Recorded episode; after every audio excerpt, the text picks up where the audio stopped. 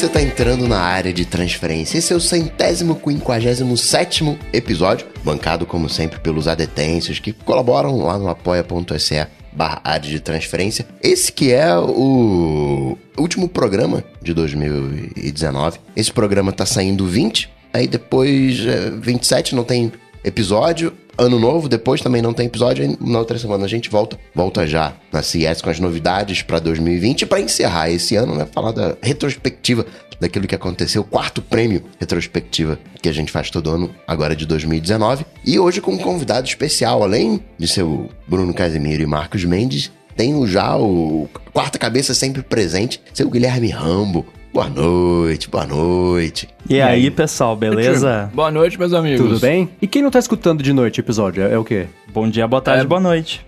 Mas é pra entrar já no clima da, da, da coisa que é gravado à noite. Por exemplo, agora eu não sei se mudou a moeda americana. Ainda é Trump é moeda americana ou já mudou, mano? Eu nem sei mais como é que tá. Agora é em pitch a moeda. É, em, em pêssegos. Eu já, aí já, já, né, já cria aquela. Pra você saber que a gente tá gravando na quarta, que aí de repente aconteceu alguma coisa na quinta. É pra contextualizar. Importante. E começando aqui com os follow-ups, o Luiz Alfredo Filho, o, o Bruno, olha aí, ó. Ele conseguiu fazer a sua invenção ter relevância nacional. É o- Um abraço pra firma aí, né, que faz o troféu Domingão todos os anos. em, em homenagem ao Ming Chico, que fica prevendo as coisas aí que acontecem, né, cara? Eu levei uns segundinhos pra entender também. A hora que eu vi troféu Domingão, eu lembrei do Bruno falando: Ah, o, a previsão lá, Domingão. O meu Ming Ticô, nosso amigo, falei: Ah, o Domingão. Muito bem. Então, se, se tivesse o prêmio, o troféu Domingão, qual seria o, o chute ou a adivinhação que o Mingão fez ao longo desse ano que, que merecia um troféu, hein? Nossa, cara, eu não sei. Acho que pra não mim. sei te falar. É, eu não As previsões deles são sempre sobre o ano que vem, né? É, então né? teria que ser sobre uma previsão do ano passado. É, ele falou que ia ser três iPhones de três tamanhos diferentes esse ano. Eu quero saber do, do, do ano que vem mesmo, que vai ser o de 2021. Nem lembro mais, que é iPhone sem entrada Lightning. 2021 só, né? É. Ele falou. Não, essa, essa eu quero que ele erre, pelo amor de Jesus. Senão eu vou ter muito problema, cara. Nossa também. senhora. pelo amor de Até Deus. 2021 já, já, já tá resolvido esse problema. É, vamos ver. Agora, seguindo aqui com os follow-ups, na semana passada o Bruno levantou a importantíssima questão de quantos olhos tem uma aranha, né? E aí. Tô aqui pra isso, né? O Thiago Bernardo mandou pra gente um feedback e falou o seguinte: que a maior parte das aranhas tem oito olhos, mas não são iguais. Falou que tem uma segmentação dos olhos principais e secundários e tá agrupado em Aí, fileira, que contorna a parte frontal do cefalotórax. E falou também que algumas são cegas. Então tem o olho ultra-wide, tem o olho... Exato, eu ia falar. Igual olho infravermelho, olho Face ID. Ó, o Galaxy Fold também que tem adianta- oito câmeras, né? Ou não? Não, são seis, sei lá. Não. Muito bem, ó, seguindo aqui, ah, o Leandro Rezende fez uma arte irada Uhum. do, do área de transferência. Ele fez, o, ele fez a, tem, tem a nossa logo aqui, bonitinha, e tem as quatro cabeças carecas. As quatro não, né? As três cabeças carecas do- dos meninos do ADT aqui. Com as barbas muito bem representadas, o coca de óculos. Ficou muito legal, velho. Ficou Ainda esse- bem que eu não Obrigado. tô, senão ia estragar, né, as carecas ali. Fica de lição de casa pra quem quiser fazer, ou o Leandro, alguém que se dispôs a fazer, pra fazer o Rambo também. É que você, na, área de transferência, tá com o cabelo no lugar errado, cara. Hum, entendi. Nós todos temos o cabelo aqui, aqui embaixo e você tem o cabelo em cima. Então é isso, isso que tá acontecendo. Ah, tá. Eu sempre lembro do episódio do Beavis e Butthead que eles cortaram o cabelo e colaram no peito, porque eles queriam ser homens, machos e másculos e adultos, aquele monte de pet de cabelo colado no peito. Isso aqui parece aquele. é, Foi com aquele Dollyfy, né? Esse olho é bem característico do Dollyfy. Tem cara, é. É, né? Mas ficou bem bacana. Obrigado, Leandro, por ter feito. A gente sempre gosta né, de receber. E pra quem quiser ver, tá aqui no capítulo do episódio e na descrição também. Pra quem quiser ver como ficou. É sempre divertido, né? Receber esse tipo de coisa. Eu acho Ó, bem pro legal. próximo episódio alguém faz no Chib Studio, tá? Ah, boa! Boa. Sim. Ó, o Leandro tá aqui acompanhando ao vivo, porque é um dos apoiadores, e falou que fez exatamente lá no Dolify o terceiro app mais baixado desse ano? Não. É, apareceu na lista, É, acho que aqui no Brasil apareceu na lista. foi um dos apps mais baixados do ano. Foi o Dolify e, e o FaceApp foram dois apps que, perigosamente mais baixados aí ao longo desse ano. Que perigo. Ó, follow-up em tempo real aqui, o, o Lourenço perguntou se alguém já colocou as patas no MacBook Pro de 16 polegadas. Eu estou com as Ah. patas nele neste momento, as Ah. duas, inclusive. E aí, e aí, você gostou desse teclado aí, mano? Eu gostei, estou muito feliz. Hum. Você prefere esse teclado ao borboleta? Porque você tinha problema. Você falava. Eu nunca vou esquecer de você descrevendo o teclado do MacBook Pro de 15 polegadas como se estivesse digitando numa esponja. É a mesma. é uma, você pintou uma imagem muito bem feita, mas e aí? Compare o Esse teclado aqui novo é- contigo. Esse aqui é tipo meia esponja. Ele, ele ainda ele é, ele é mais fofinho que, que o outro, mas tem as- a, precisão dele. Eu gostei. É, o fato dele não estragar porque caiu um fio de cabelo no teclado é mais importante. Aham, pois é. É que se o, não, o Bruno tava ferrado, né? Porque o tanto que eu já vi o Bruno comendo Nossa senhora. de, de, de coisas perto do teclado. Ele comprou até um teclado novo agora aí no, no, no Mercado Um Livre. que teclado do Pense aqui. Bem. É. Não, agora mesmo ele tava comendo um baião de dois aí em cima do teclado. Não, não tava em cima, cara, tava no meu colo. Mas o, pra mim o problema não é nem ser comida, porque eu, apesar de parecer porquinho, eu sou muito limpinho. Mas a, eu tenho problemas com pelo de cachorro, cara. Eu, tenho, É. varro a minha casa, tipo, 4, 5 vezes pra tirar os pelos da Judite. O que, que ia ter no meu teclado não é ser brincadeira, não.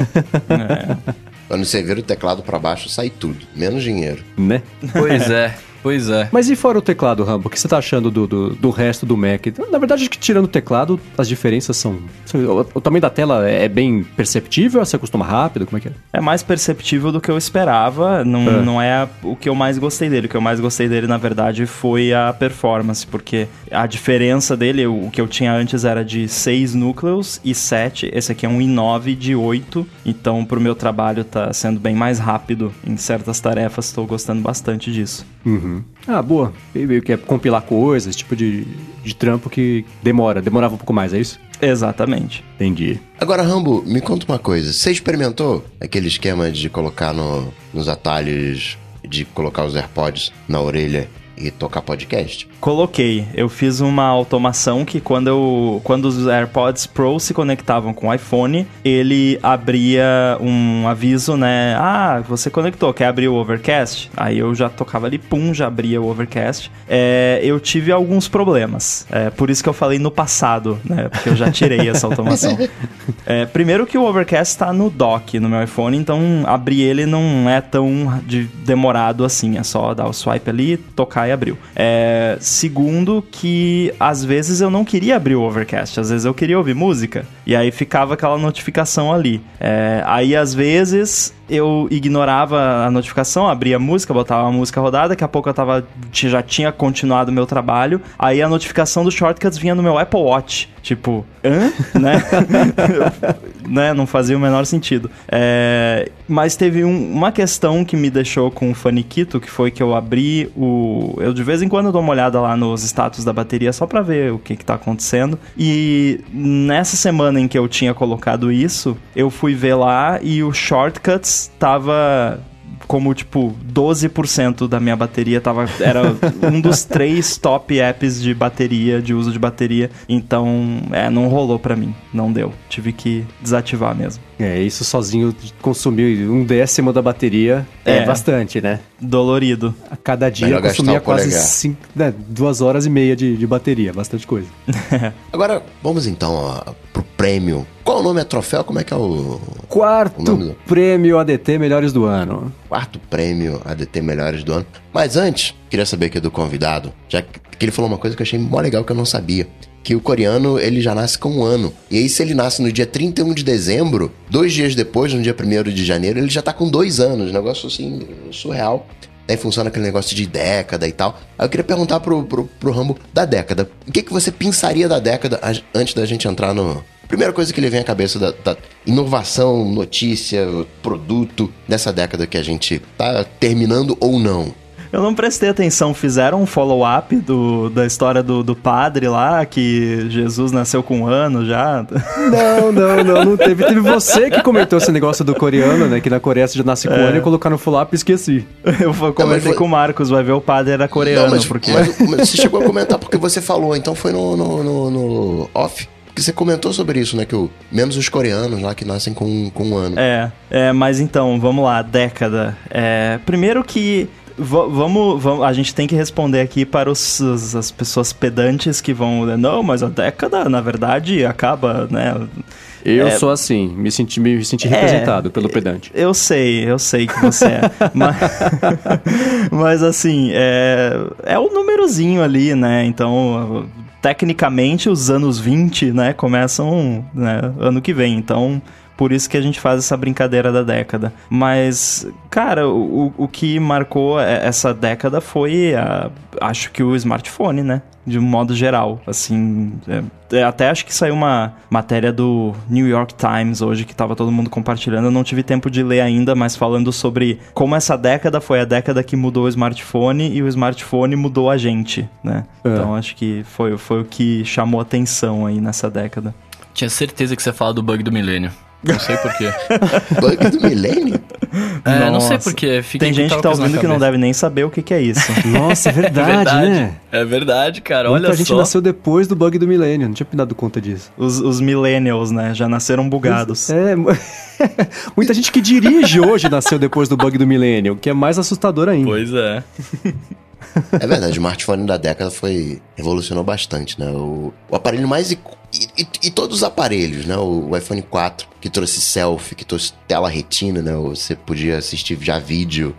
Não tinha mais necessidade de uma TV, né? Você podia assistir um vídeo com qualidade. Hoje a gente tem HDR, whatever, no, no, na tela. Tinha já uma boa câmera, né? Fez com que a gente abandonasse as câmeras. Teve o, o S6, que talvez tenha sido o primeiro aparelho que chegou junto do, do iPhone, né? E de igualdade. Hoje tá todo mundo mais ou menos em pé de igualdade. Tem hum. os intermediários que fazendo um excelente trabalho. Tem o, o smartphone só conseguiu fazer isso tudo por causa da bateria. E hoje a gente tem até carro rodando em bateria, né? Acho que foi um. Acho que a gente pode resumir mesmo na, no smartphone essa, essa década. É, a própria Bem Siri, né? Que é de 2011 e, e apesar é, de ter parado também, no né? tempo, inaugurou essa era nova, que já tem 10 anos, né? Mas nova de, de assistente Também, virtual, né? né? Também, né? Fica, fica como, como registro. Tem algum, algum, alguma coisa que ressalta da década, Bruno?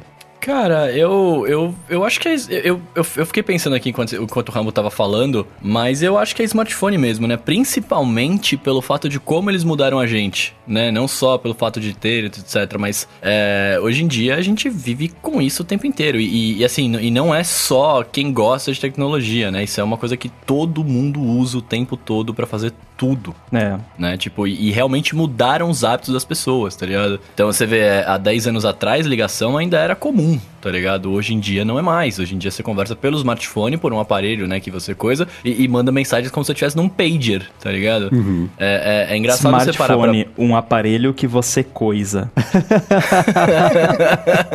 Gostei. Cara, eu tô, eu, tô, eu tô muito cansado, Rama. As palavras não vêm na minha mente, cara. Tá difícil. É, mas é, é, engraçado como você vê que a gente tem. Quanto mais a gente evolui de tecnologia, menos talvez é, interações desnecessárias a gente faz. Por mais que a gente faça mais interações com mais pessoas né, ao mesmo tempo, menos interações desnecessárias você faz e você torna algumas coisas muito pontuais é, é, como extremamente necessárias, que é o lance da ligação, né? Tipo, você só liga pra pessoas se for uma coisa de vida ou morte. Né? Eu gostaria que todo mundo pensasse assim. Mas, é, sei lá, eu, eu, destacaria o smartphone também, cara. Então vamos pro quarto prêmio ADT Melhores do ano. Começando com a categoria Notícia do Ano, aquela notícia que chamou a atenção no ano. Oh, justo essa. É, começando pelo seu Bruno Casimiro. Bruno Casimiro, já que levantou a voz, é começando pelo seu Bruno Casimiro. Não, eu já eu coloquei até na pauta. Eu não faço ideia de qual é a notícia do ano, cara. Eu não faço ideia. Já me pula nessa. Sabe por quê? Porque, cara, é, assim, esse ano aconteceram bastante coisas, mas é, eu, eu não vejo vejo. Eu, eu, das coisas que mais bombaram, eu não vejo nada como positivo para destacar. Puta, isso foi muito legal. Ué, mas saca? a notícia do ano não é a melhor notícia do ano. É a não, mas aí eu joguei lá ano. pro feio, eu joguei é. lá pra baixo. Eu joguei lá pra baixo as minhas coisas. E o feio não precisa ser necessariamente também ruim, pode ter sido um feio, engraçado, divertido. Quando você pensa nos últimos 12 meses, nos últimos 50 ADTs, nada te vem à mente, te chama atenção? Puta, não vem, cara, não vem, não vem. Não vem, pra você, ver como, pra você ver como é que eu tô nesse ano. Não vem.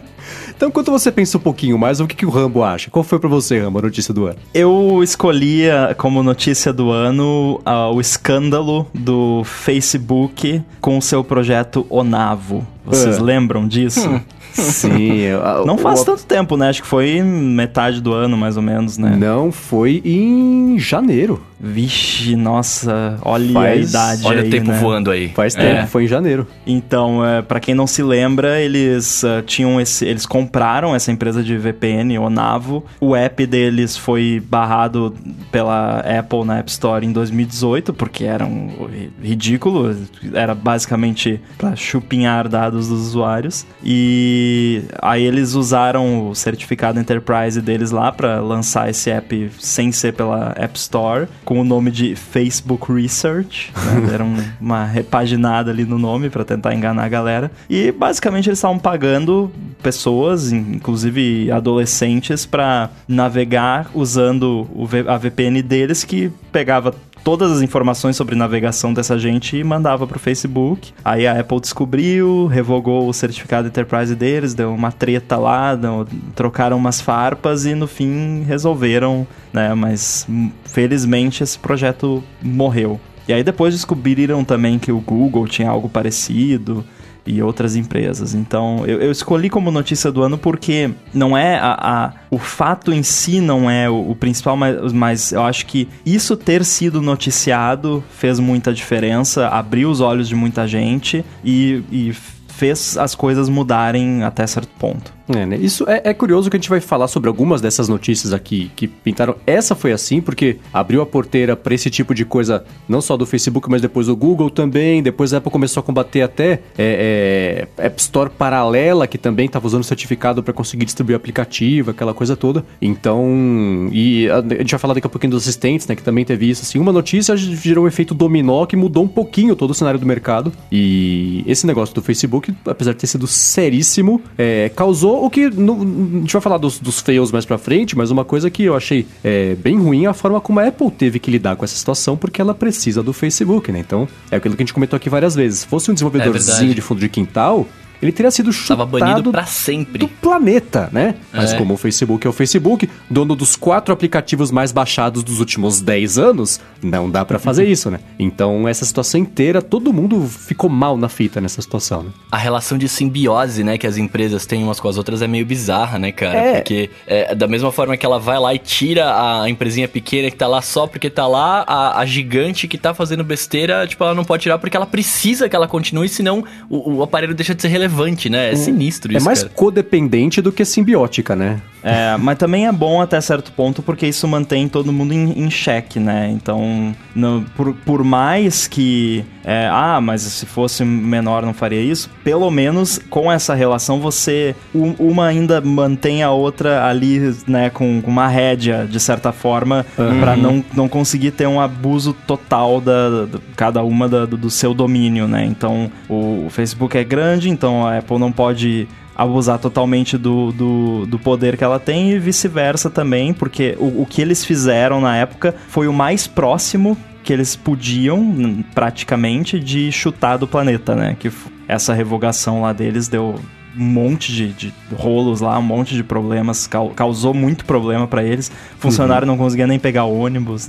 É, então Deu é. um monte de. Então foi um, foi um, um puxão de orelha bem considerável. Uhum. Foi, é, teve isso, né? Eles tiraram o certificado por uns dias e o Facebook parou por alguns dias. O desenvolvimento de iOS parou completamente. Até os aplicativos internos que a pessoa. Isso, o cardápio da, da, comida da cantina do Facebook, pegar o busão pra ir pra é, casa. Pois é. Nada é funcionava, né? Então. E que, gerou... para quem né, não sabe, isso de fato mudou a forma como funcionam, é, funciona essa distribuição enterprise pela Apple. Hoje em dia, uma empresa para fazer isso precisa justificar cada aplicativo, tem que quase como um review da App Store, assim, uhum. passa o aplicativo para poder usar essa distribuição Enterprise. Não é mais como era antes que você só botava lá e pronto. É. E do lado do Facebook, eles acabaram de anunciar que no ano que vem vão voltar com o aplicativo Facebook Research, mas agora explicando, a gente vai pegar seus dados e te pagar um pouquinho por isso. Pode ser? E aí vai ter as regras e tudo mais. Então... Pedindo, né? É, né? Falando o que acontece, né? Que é o mínimo que se espera, Exato. mas não do Facebook, né? Mas aí, eu só indo para essa linha que o Rambo falou, né? Só para fazer o meu, meu semi-destaque aqui, é, de assuntos que, que começam a ser discutidos independentemente de serem bons, ruins, etc. Mas é o lance da, da, daquela senadora lá dos Estados Unidos de querer tirar o poder da, das empresas e querer quebrar elas, né? Elizabeth em várias, Warren, candidata a presidente. Em, é, em, várias, em várias etapas, né? Tipo, em várias etapas, não, em várias outras empresas. Porque eu falei que eu não acho correto, enfim, mas independentemente disso, é um outro assunto que coloca, que, que destaca isso, destaca o poder que as empresas gigantes têm e, e uh, o que, que elas podem fazer com a nossa vida, né, cara? Isso também foi uma, uma de fato, uma, uma, grande, uma grande discussão iniciada, né? É, isso é importante pensar mesmo, porque é tudo bem que tá em ano de, de começo de campanha apesar da eleição americana ser no ano que vem, é, as campanhas estão, né, estão decidindo Não, quem vai ser o né? candidato é. É, é. democrata, então eles têm trocentos pré-candidatos, né? Então essa é uma bandeira que ela levantou e é uma discussão que levou uns anos para os políticos americanos chegarem à conclusão e, e, conseguirem se atualizar sobre o assunto, que é uma coisa que era tão clara pra gente aqui, que é do mundo de tecnologia, né? Que é isso, oh, o Facebook uhum. está grande demais. Cara, o Facebook era grande demais em 2015. Hoje ele já tá é impossível de ser mensurado, né? É. Vocês aprovaram a compra do Instagram, do WhatsApp, de tudo. Assim, agora vocês perceberam que, que talvez não foi uma boa ideia, mas agora é tarde demais, né? Então essa discussão é sobre isso, é pegar obrigar o Facebook a, a, a, separar o Instagram, por exemplo, do próprio Facebook e as empresas não vão poder se conversar, não vão poder. É, é vai ser uma empresa separada mesmo, é como se fosse o Facebook e o Twitter, vai ser o Facebook e o Instagram. Então não vai poder compartilhar dados, repassar informação de uma empresa para outra. Mesma coisa para o WhatsApp, mesma coisa para o Facebook Messenger também. Então é só uma ideia, né? Não tem nada. Né? E, e, dificilmente vai acontecer, mesmo porque Sim. o Facebook está correndo contra o tempo agora e está integrando cada vez mais os, os aplicativos todos falar: olha, você vai querer me separar, você vai me falir, você não consegue, não posso mais ser separado, porque agora né, o coração do WhatsApp depende do sangue do Facebook Messenger e do cérebro do Instagram. Então você não consegue mais me separar. Então eles estão fazendo isso correndo para tentar ao máximo é, dificultar essa tarefa de, de, de, de ser obrigado a ser separado. O próprio Zuki falou que eles eles vão, se precisar fazer isso, eles vão pra justiça e ele acha que eles vão ganhar, mas tá, tá nessa, né? Tá meio indefinido, mas a discussão finalmente chegou, né? Tá atrasada, mas chegou e tá servindo Sim, de lição também para as próximas aquisições. Agora o FTC tá olhando, por exemplo, se o Google pode comprar a Fitbit, que é uma coisa que eu acho que há dois anos teria passado lisinha esse tipo de aquisição, né? Uhum. Então é, uhum. é bom ver que finalmente os políticos dinossáuricos que regem os Estados Unidos estão acordando para realidades que pra gente eram bem claras há um tempo. Né? É, depende, né? Quando o assunto é criptografia, eles ainda estão dormindo ah, feio, né? Ah, sim. Não, não. Isso é... Até a hora que vazar dados de algum deles, daí eles começam a ficar bravos com isso e, e querer regulamentar também. É, é, isso, é verdade. É, isso é uma coisa de, de, de, de geração. Eu acho que é, é que nem querer explicar a criptografia para um pombo. Ele não vai entender, por mais que você tente fazer a coisa ser a mais didática possível. Não vai. As informações não entram na cabeça dessa pessoa porque ela não, tem a menor condição técnica de entender o que, que é o problema de você criar um backdoor só para Apple acessar, né? Não dá para falar, dá para explicar. Então tem que esperar a renovação do, de, de, quem decide esse tipo de coisa para que essa de criptografia seja, seja aceita, porque do jeito que tá hoje é difícil. Se vê aqueles é. depoimentos lá que o Zuck teve que fazer para os senadores americanos que não faziam a menor ideia do que estava acontecendo, não sabia nem o que perguntar para ele, parecia que tá falando com alienígena. E de certa forma estão. Mas então era. era... então foi. Deu para ver a diferença de, de realidades, né?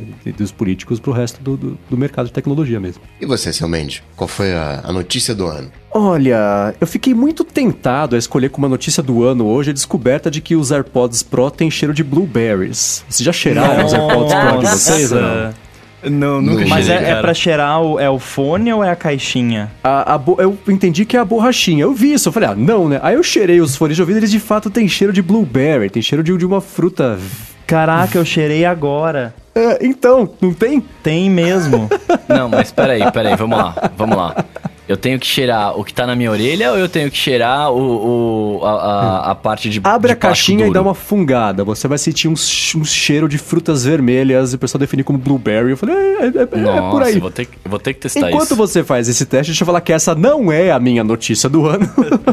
e dizer que pra mim a notícia do ano foi a saída do Johnny Ive da, da Apple, o anúncio da saída lá para maio, junho desse ano, não lembro mais. Não, um pouquinho depois. Mas enfim, que ele estava saindo e, e, e agora a, a, saída dele de fato, porque apesar de ter sido uma coisa só, uma formalização de uma coisa que já há muito tempo tinha acontecido, pelo menos internamente, significa aqueles clichês todos, é o fim de uma era, porque é mesmo, né? Faz refletir sobre. Aí você fica mais esperto sobre as criações da Apple, a parte do design e tudo mais. Então é. é isso é, é uma notícia.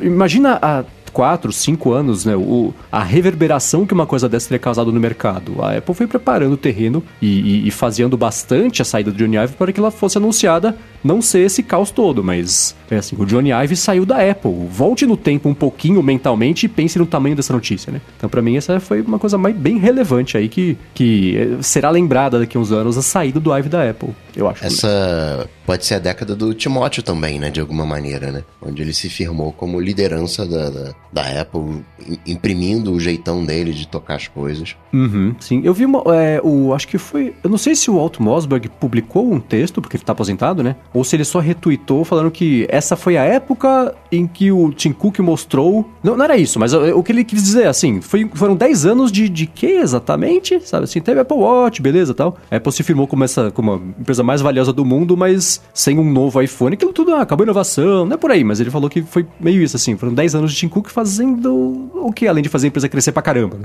E aí, Bruno, já deu uma fungada nos seus AirPods? Olha só, eu, eu não quis interromper, né? Eu até mutei o meu microfone porque eu ia rir se fosse verdade. E eu ri muito, cara. É, é, isso aqui tem cheiro de blueberry. É, É então. que agora já não tá mais com tanto cheiro, né? Mas tem um, um cheiro doce, né? Tipo, o que que tá É, acontecendo então. aqui, cara? Eu não sei, né? Hein? O que, o que que é isso, assim? Tipo, é uma coisa proposital? É uma coisa sem querer? Qual que é, qual que é a Eu pegada? imagino que seja proposital. Agora, o, o que eu acho curioso é que levamos o quê? Vamos dois meses pra descobrir que esse negócio tem cheiro, né? Pra internet É, descobrir eu que esse quero um negócio tem cheiro, né? É porque Então. a gente coloca no ouvido, não coloca no nariz. Exato, não é, não é nose pods, né, cara? Mas sabe uma coisa que explica muito? Ah. Ah, sempre que eu pego a caixinha, a Judite vem cheirar, tá ligado? Tipo, meio dá uma cheiradinha assim, Ah. saca? E fica tipo, "Fala, mas o que, que você quer com a caixinha do AirPod toda hora? Agora tá explicado, tem um cheiro de doce, É. cara. Enquanto isso, eu penso no engenheiro da Apple falando: Nossa, até que enfim, hein? Vocês descobriram. Pô, não aguentava mais não poder contar pra ninguém isso. Colocaram a essência lá de Blueberry. Mas e aí, Coque, e pra você? Qual foi a sua notícia do ano? Então achei muitos, muitos feios, né, do, do- no ano, mas claro que são coisas que a gente vai aprender. Mas uma coisa que eu destacaria, né, como, como notícia é o Mac Pro. Não pelo produto em si, mas uma maneira da Apple. Talvez isso seja até um feio, porque a Apple tentou emplacar um iPad, um iOS como modelo de computação e ainda não rolou. Vai rolar, mas ainda tem Tá uma rolando, década. tá rolando. Ainda tem Aos uma poucos. década pela frente pra gente chegar lá. Então, esse olhar pro, pro, pro Mac, né? Teve um momento muito bacana nessa década do- dos Macs, que foi com o MacBook Air, ali 2012, se eu não me engano. Que você. O MacBook Air você consegue fazer qualquer coisa que você faz com o MacBook Pro, guardando as devidas proporções. Ele mostrou que tem potência, ele mostrou que é levinho, ele mostrou que não tem mais problema de bateria. Claro que a gente sempre quer mais bateria, mas é naquele MacBook Air que a Apple mostrou que já estava bom o suficiente, entre aspas. Claro que pode ser muito melhor e tá aí o Mac Pro mostrando isso. Mas eu vou pensar esse Mac Pro que não é só ele, é, é, é o iMac Pro, é o, MacBook Pro 16 polegadas, é, é a questão do teclado, é aos trancos e barrancos, mas mostrando que o, a computação tradicional ela vai ficar com a gente ainda bastante tempo. Para minha alegria, né? Eu, que eu gosto. Ainda sinto falta de azeite no, no iOS. Embora, como sistema operacional, tenha que dizer que dá um banho no macOS e o iOS, mas ficaria com esse símbolo de, de Mac Pro, esse olhar da Apple pro Mac novamente. E entre os adetêncios, o que foi eleito foi a, a treta entre Estados Unidos e Huawei. Pois é, eu fiquei surpreso de- dessa ter sido notícia, dessa ter sido notícia mais citada pelos nossos queridos adetensos, porque é uma coisa tão de bastidor, né? E, e poderia, poderia estar em polêmica, enfim, não foi a notícia mais citada por eles, foi justamente essa treta, que, é- que é um vai, mas não vai, né? No começo do ano eles falaram que não ia mais poder fazer negócio e tá até agora, cada três meses, não, dar mais três meses, não, dá mais três meses, né? E a Huawei se preparou enquanto isso, tá, tá resguardada de- de- do jeito que ela conseguiu aí, mas é, é- é que é, putz, é difícil falar disso porque mexe com política que a gente sabe que é sempre um assunto bem, bem, É. bem, bem caótico, né? Mas tá nessa, pessoalmente, eu acho que não vai acontecer nada, né? Ainda mais agora que o Laranjal vai ficar meio ocupado com outras coisas, me parece que daqui três meses vai ter de novo o adiamento. Eu tô falando, ah, quer saber? Não, a gente se resolveu aqui, a guerra fiscal já tá meio acabando também, então a gente não vai. É, é, tá liberado, pode voltar a fazer negócio com a ARM, com o Google, com todo mundo que tá tranquilo. Acho que vai ser mais por aí, mas foi uma notícia que, que, que ficou por conta dos adiamentos o ano inteiro meio em voga nesse assunto. É, também, de novo, porque complementa com muita coisa de- de- da política americana, próprio negócio do Mac Pro também, ser fabricado nos Estados Unidos, não sei, aquela coisa toda. Mas foi, foi, foi uma notícia que, que permeou né, o ano inteiro aí, chamou bastante atenção mesmo. E de polêmica do ano, seu Mendes? Polêmica, eu, polêmica do ano? Eu acho que os dobráveis foram a polêmica do ano, só pela quantidade de, pela quantidade de saliva que foi gasta um podcast de tecnologia falando sobre a importância dos dobráveis, se presta, se não presta, se vale ou se não vale, se é o futuro ou se é o passado. Eu acho que foi um assunto que, que gerou muita discussão, logo foi uma polêmica que, que e perdurou o ano inteiro também. né? Assim como a Huawei Estados Unidos perdurou, perdurou o ano inteiro, a gente começou o ano com o Galaxy Fold e com o Mate X, que acabaram de ser lançados, né? A Motorola no finalzinho aqui do ano também já anunciou o, o Motor Razr novo, que é baseado Lindo. lá no, no V3, que pra mim dos três também é, é o mais bonito. Melhor conceito, sim. Então acho que se a gente no futuro olhar pra trás um pouquinho aqui e pensar nesse ano, parte de polêmica, a necessidade ou não, se é o futuro ou não dos dobráveis, ditou muitas conversas o ano inteiro. Aí vai continuar acontecendo, né? Então, eu acho que pra mim, pelo menos, essa foi a polêmica que simbolizou 2019. Seu Rambo, polêmica do ano. Eu escolhi pra polêmica do ano algo bem recente, que foi o Cybertruck. Ah, Olha o carro só. favorito do Bruno. É. Exato. Porque, não por nenhum motivo específico, mas porque foi uma polêmica, né? Muita gente achou o máximo e muita gente achou horrível. Então, só, só para deixar isso registrado, acho que merece ganhar aí polêmica do ano. Pra mim, a polêmica Muito do ano foi a multa que o Facebook tomou. O danado Olha. tomou, lá do Cambridge Analytica, tomou uma multa, as ações valorizaram. Né? Ou, ou- seja, não pegou nada, né? O- Você causou um burburinho danado com Cambridge Analytica, dados e não, o Facebook vai acabar, que não sei o quê. E na prática não pegou nada, né? É, não que eu concorde com, a ideia, muito pelo contrário. Acho que a gente tá aprendendo. A gente não tem ainda noção do, desse problema, né? A gente. A galera que tá estudando, tá pesquisando, tá vendo. A gente achava que era conectividade, a gente achava que era o algoritmo, a gente achava que era os anúncios. E a grande questão é que quando você começa a conectar as coisas, as coisas vão ficando complexas. Então a verdade é que a gente não tem a menor ideia de, de fake news, de deepfake, de como é que a gente vai sair dessa enrascada. Tem várias propostas, várias ideias, mas estamos aí. Não mudou nada, né? A gente já são. O Cambridge Ana- Analytica é do início de 2018, né? Abril de 2018, se eu não me engano. É, por aí. E o o Congresso, regulamentação e. Nada, né? Não, não, não pegou nada. É, né? Pra, pra quem não lembra, foram 5 bilhões de dólares que o Facebook tomou de multa, a maior multa já aplicada nesse tipo de coisa, que corresponde a menos de um mês do faturamento da empresa. E a Kara Swisher, né, jornalista de tecnologia, chamou e eu concordo, foi uma multa de trânsito que eles tomaram, né? Assim, se a multa é. serve, pra- e eu já comentei isso aqui daquela vez, se a multa serve pra você aprender a nunca mais fazer de novo, o Facebook aprendeu que ele pode fazer de novo sim, porque o crime literalmente compensou nesse caso, porque ele faturou muito mais do que o estrago que ele causou e principalmente também do que a, do, do- do que a, da multa, da responsabilidade que ele precisou pagar depois. E mesmo sendo ele conseguiu, ele negociou a multa, que também por si só já é um absurdo, né? Negociar uma coisa dessa, né? Ele fez a barganha da multa ali e a previsão, ele tinha separado acho que 3 bilhões de dólares, as ações subiram, ele tomou 5 bilhões, as ações subiram de novo. Então isso mostra como a situação é. toda é, é completamente absurda, né? Mas, mas eh, eu concordo, foi, foi osso, continua sendo difícil de engolir, viu? Pois é, pois é, cara. Eu acho que o mais difícil de engolir esse ano não foi, não foi nem a multa pra mim. Pra mim foi a quantidade de vazamentos que o, de, de dados que o FaceApp roubou da galera, velho. Sério. Porque Ah. foi um aplicativo, né, que você, você... Pra quem não lembra, mas acho que todo mundo lembra, porque todo, todo o mundo usou esse aplicativo. Todo mundo. Os atores de Game of Thrones, o, Brasil todo, o mundo todo. Você colocava sua fotinho lá, ele colocava um monte de efeitos bonitinhos, inclusive de deixar você velho, né, que era impressionantemente muito bom. Mas, por outro lado, ele era um aplicativo que roubava, roubava, né, tipo, ele usava os seus dados, etc, e mandava lá pro Putin e tal. é... E, cara, foi, eu coloquei como polêmica porque foi uma parada que fez a galera. pen- Não sei se fez pensar, né? Mas, assim, fez a galera entender que não é só porque é legal que a gente tem que sair baixando e usando e dando permissão a tudo, né? É, Foi um choque de realidade, mas não, não, não- Acho que não causou mudança, né? Não, não, não. Não, não causou. não- eu não acho que causou mudança também, mas eu acho que assim, fez o mainstream entender que, tipo, é, não é só porque é um aplicativo bonitinho aqui que ele tá, tá, tá ok, né? Tá tudo certo pra você fazer, sabe? Tipo, até meu pai, que é. que tem Meu pai tem 73 anos, é, total- é o coroa de tal, tal. Ele parou e falou assim: Ô meu filho, tem esse aplicativo aqui, manda os dados pra Rússia, é isso mesmo?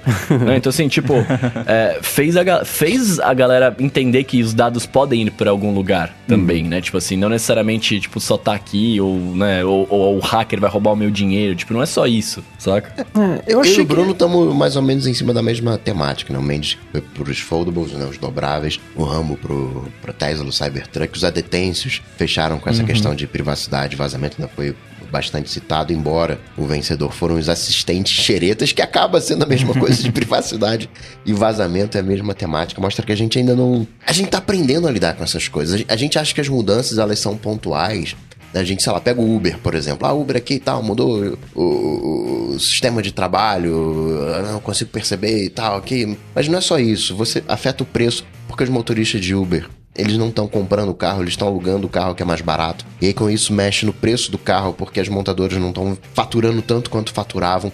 Vai quebrando, remontando toda. O mundo que a gente vive hoje é um mundo muito mais complexo, né? Não, não, não, não tá assim tão simples. É, né? Eu acho esse negócio do FaceApp, isso seguiu a lei de Rambo, que é aquele negócio assim: uhum. nenhum problema de segurança é tão sério quanto parece. Mas eu achei bom, por causa disso, pela primeira Sim. vez, uma coisa que não tinha a ver com roubar o seu dinheiro, é, é, foi por isso que, que ele falou de ter ido pro mainstream, né? E nesse caso específico, não tinha nada de tão errado. Né? Todo mundo, depois que disse, ah, meu Deus, esse é o app russo, vocês sabiam disso? E está mandando as fotos pro servidor, vocês sabiam disso? E meu Deus, esses caras... Aí todo mundo foi atrás, procurou, ninguém achou nada de, de, de, de, de sacana no aplicativo. Por outro lado... Ah, mas e na próxima década? É, então, né? e por, assim, por outro lado, este aplicativo é um aplicativo russo, a lei russa determina que as informações de aplicativos têm que ficar em servidores na Rússia, porque aí se o Putin quiser, ele manda buscar lá o HD e, traz de novo pro Kremlin. Então eu, eu achei um, um susto bom. Foi bom ter, tomado, ter dado esse, essa Sim. chacoalhada. Todo mundo falou, alguém levantou a mão e falou: pô, peraí, será que não tem alguma coisa errada não? Aí foram ver. Quem sabe da próxima vez, não vai acontecer, mas talvez da próxima próxima aconteça da pessoa ler os termos de uso antes de usar e não depois, né? Então eu achei que, que foi um, um saldo positivo, apesar desse susto ter seguido o que eu falei da lei de Rambo, né? Não, nada é tão grave assim de uhum. segurança quanto parece, exceto quando é, né? Mas nada é tão grave assim do que parece.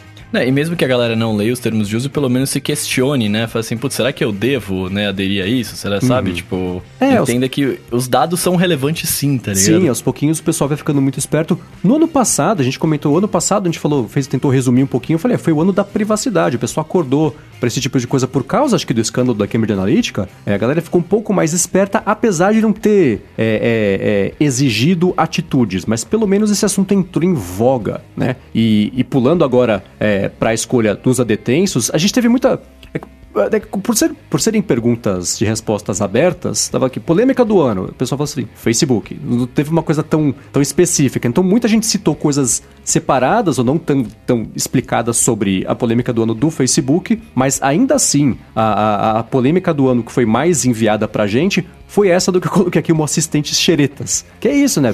Foi, primeiro foi, foi, na verdade, um vazamento de, de um funcionário terceirizado da Amazon que falou: olha, a gente tá escutando conversas da Alexa. E aí depois um da Apple falou assim: nossa, a gente também. Um do Google falou: nossa, a gente também. Um do Facebook falou: nossa, a gente também. E aí isso virou, isso tudo que virou. Todo mundo teve que pausar usar o que estava fazendo de errado, né? De, de coletar informação, coletar, escutar, por, por seres humanos para escutar interações com o assistente virtual, para melhorar, fazer aquilo que a gente já sabe que eles estavam falando que estavam fazendo, exceto o Facebook, estava escutando áudios do Messenger, que não tinha nada a ver com nada, né? Só porque eles podiam. Mas todo mundo parou, todo mundo olhou, todo mundo voltou agora a colocar, falou assim, ó, oh, a gente tá fazendo isso. Pode ser? Beleza. Se você quiser deletar as gravações, aperta esse botão. Se você não quiser participar, desliga essa opção. O que deveria ter acontecido desde o começo. Precisou de novo, né? A, a massa fecal bater no ventilador? Precisou. Mas mostrou mais uma vez que não importa quanto tempo leve, uma hora vai vazar uma hora as pessoas vão cobrar algum tipo de atitude ou satisfação e uma hora eles vão ter que mudar. Tomara que na próxima, próxima polêmica, que até a próxima não vai ser, mas quem sabe daqui algumas duas ou três, as empresas pensem que, é, obviamente, isso vai virar notícia, vai virar polêmica, a empresa vai sair de novo nos portais, em podcast, tecnologia falando que tá pisando na bola. Então, corrige antes de fazer a bobagem, não depois, né? Porque tá ficando cada vez menos espaço para você errar repetidas vezes sobre a mesma coisa. A paciência da galera tá meio acabando, né? É, mas aí o, o Relações Públicas ó, Zuckerberg. Ah, não, tá liberado, pode fazer qualquer coisa.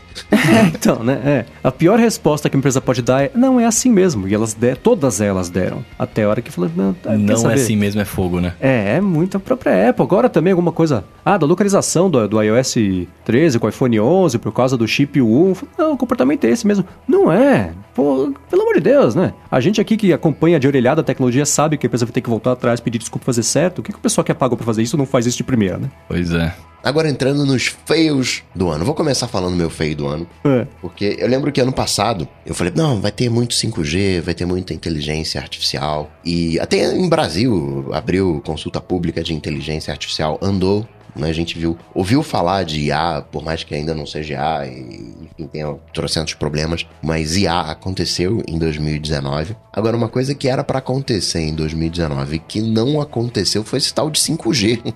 Parte pela briga, né, como lembrou os adetêncios de Estados Unidos e Huawei, e, e, né, falando aqui de Brasil, né, que nem entrou lá em o edital, né, talvez 2021 agora, as melhores previsões, e ficou uma coisa que não aconteceu, né, uma briga política eh, que tem um, um quê de, de dominância de tecnologia, né, quem que vai reinar aqui, e, e política travando o desenvolvimento da, da tecnologia, então feio do ano fica pro, pro 5G que não rolou a nível mundial. Você acha que ano que vem vai rolar? Então, eu não sei se nem o Trump vai ser presidente agora no que vem. eu não sei. O, o, o 5G, ele vai acontecer, né? O- como a gente marcou a década como smartphone, smartphone é conectividade. E, e- e todos os problemas que a gente vai citando aqui, fake news, né, tudo que a gente citou de alguma maneira, tem a ver com a a o próprio conceito de polêmica, né? Tem a ver com conectividade. E a conectividade, o próximo passo da conectividade é o 5G. É, tem poucas empresas capazes de fazer isso no mundo, no máximo quatro empresas. E vai acontecer quando a Apple conseguir colocar o seu, o seu 5G e aí tem uma pressão maior. Agora que você tem o RCS acontecendo nos Estados Unidos, lá do Google, para todos os operadores, o tempo que levou. Então acho que ali na virada de 2020 para 2021, isso vai, com o próximo iPhone, isso vai ficar um pouquinho mais popular, mas. eh, eu fico danado da vida quando eu vejo o avanço tecnológico sendo travado por questões, vou, vou chamar de comerciais, né? De questões não técnicas. É. E você, Bruno? Cara, eu tava em dúvida em o que eu ia colocar de feio do ano. Tanto que até na, na, na pauta eu coloquei duas coisas. Eu tava em dúvida se eu ia atacar, usar o meu rage contra o iOS 13 aqui. Ou se eu ia falar o que eu realmente não gostei. E aí eu optei por ser sincero e falar o que eu realmente não gostei. É, ó, ainda bem, né? É, eu, eu coloquei como feio do ano, cara, a Apple TV Plus e mais especificamente o aplicativo. Porque assim, a série, as séries estão lá, tem séries muito legais, né? Os caras lançaram, fizeram todo mundo ter de graça por um ano, olha que maravilha. É, mas, cara, o aplicativo é uma zona, velho.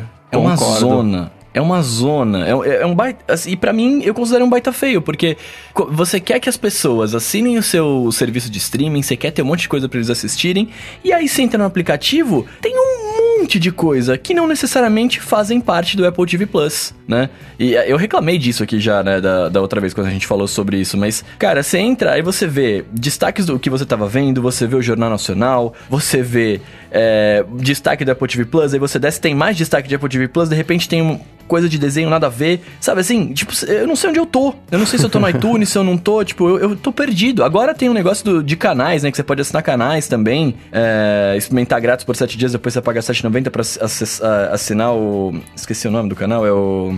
Acho que o seu problema, Bruno, é que o teu Apple TV tem pouco botão. O controle remoto tem que só ficar mais botão. tem, cara, tem, tem, tem vários canais. Tem o, tem o Stars Play, tem várias coisas, cara, que é Apple TV Channels. E, e, tipo assim, se você não for pesquisar o que é, você não sabe o que, que é, você não entende o que, que é. Você fala, peraí, mas eu tenho que pagar mais, eu já tô pagando isso. Tipo, cara, eu achei muito feio, eu achei muito vacilo da Apple esse, esse aplicativo aqui.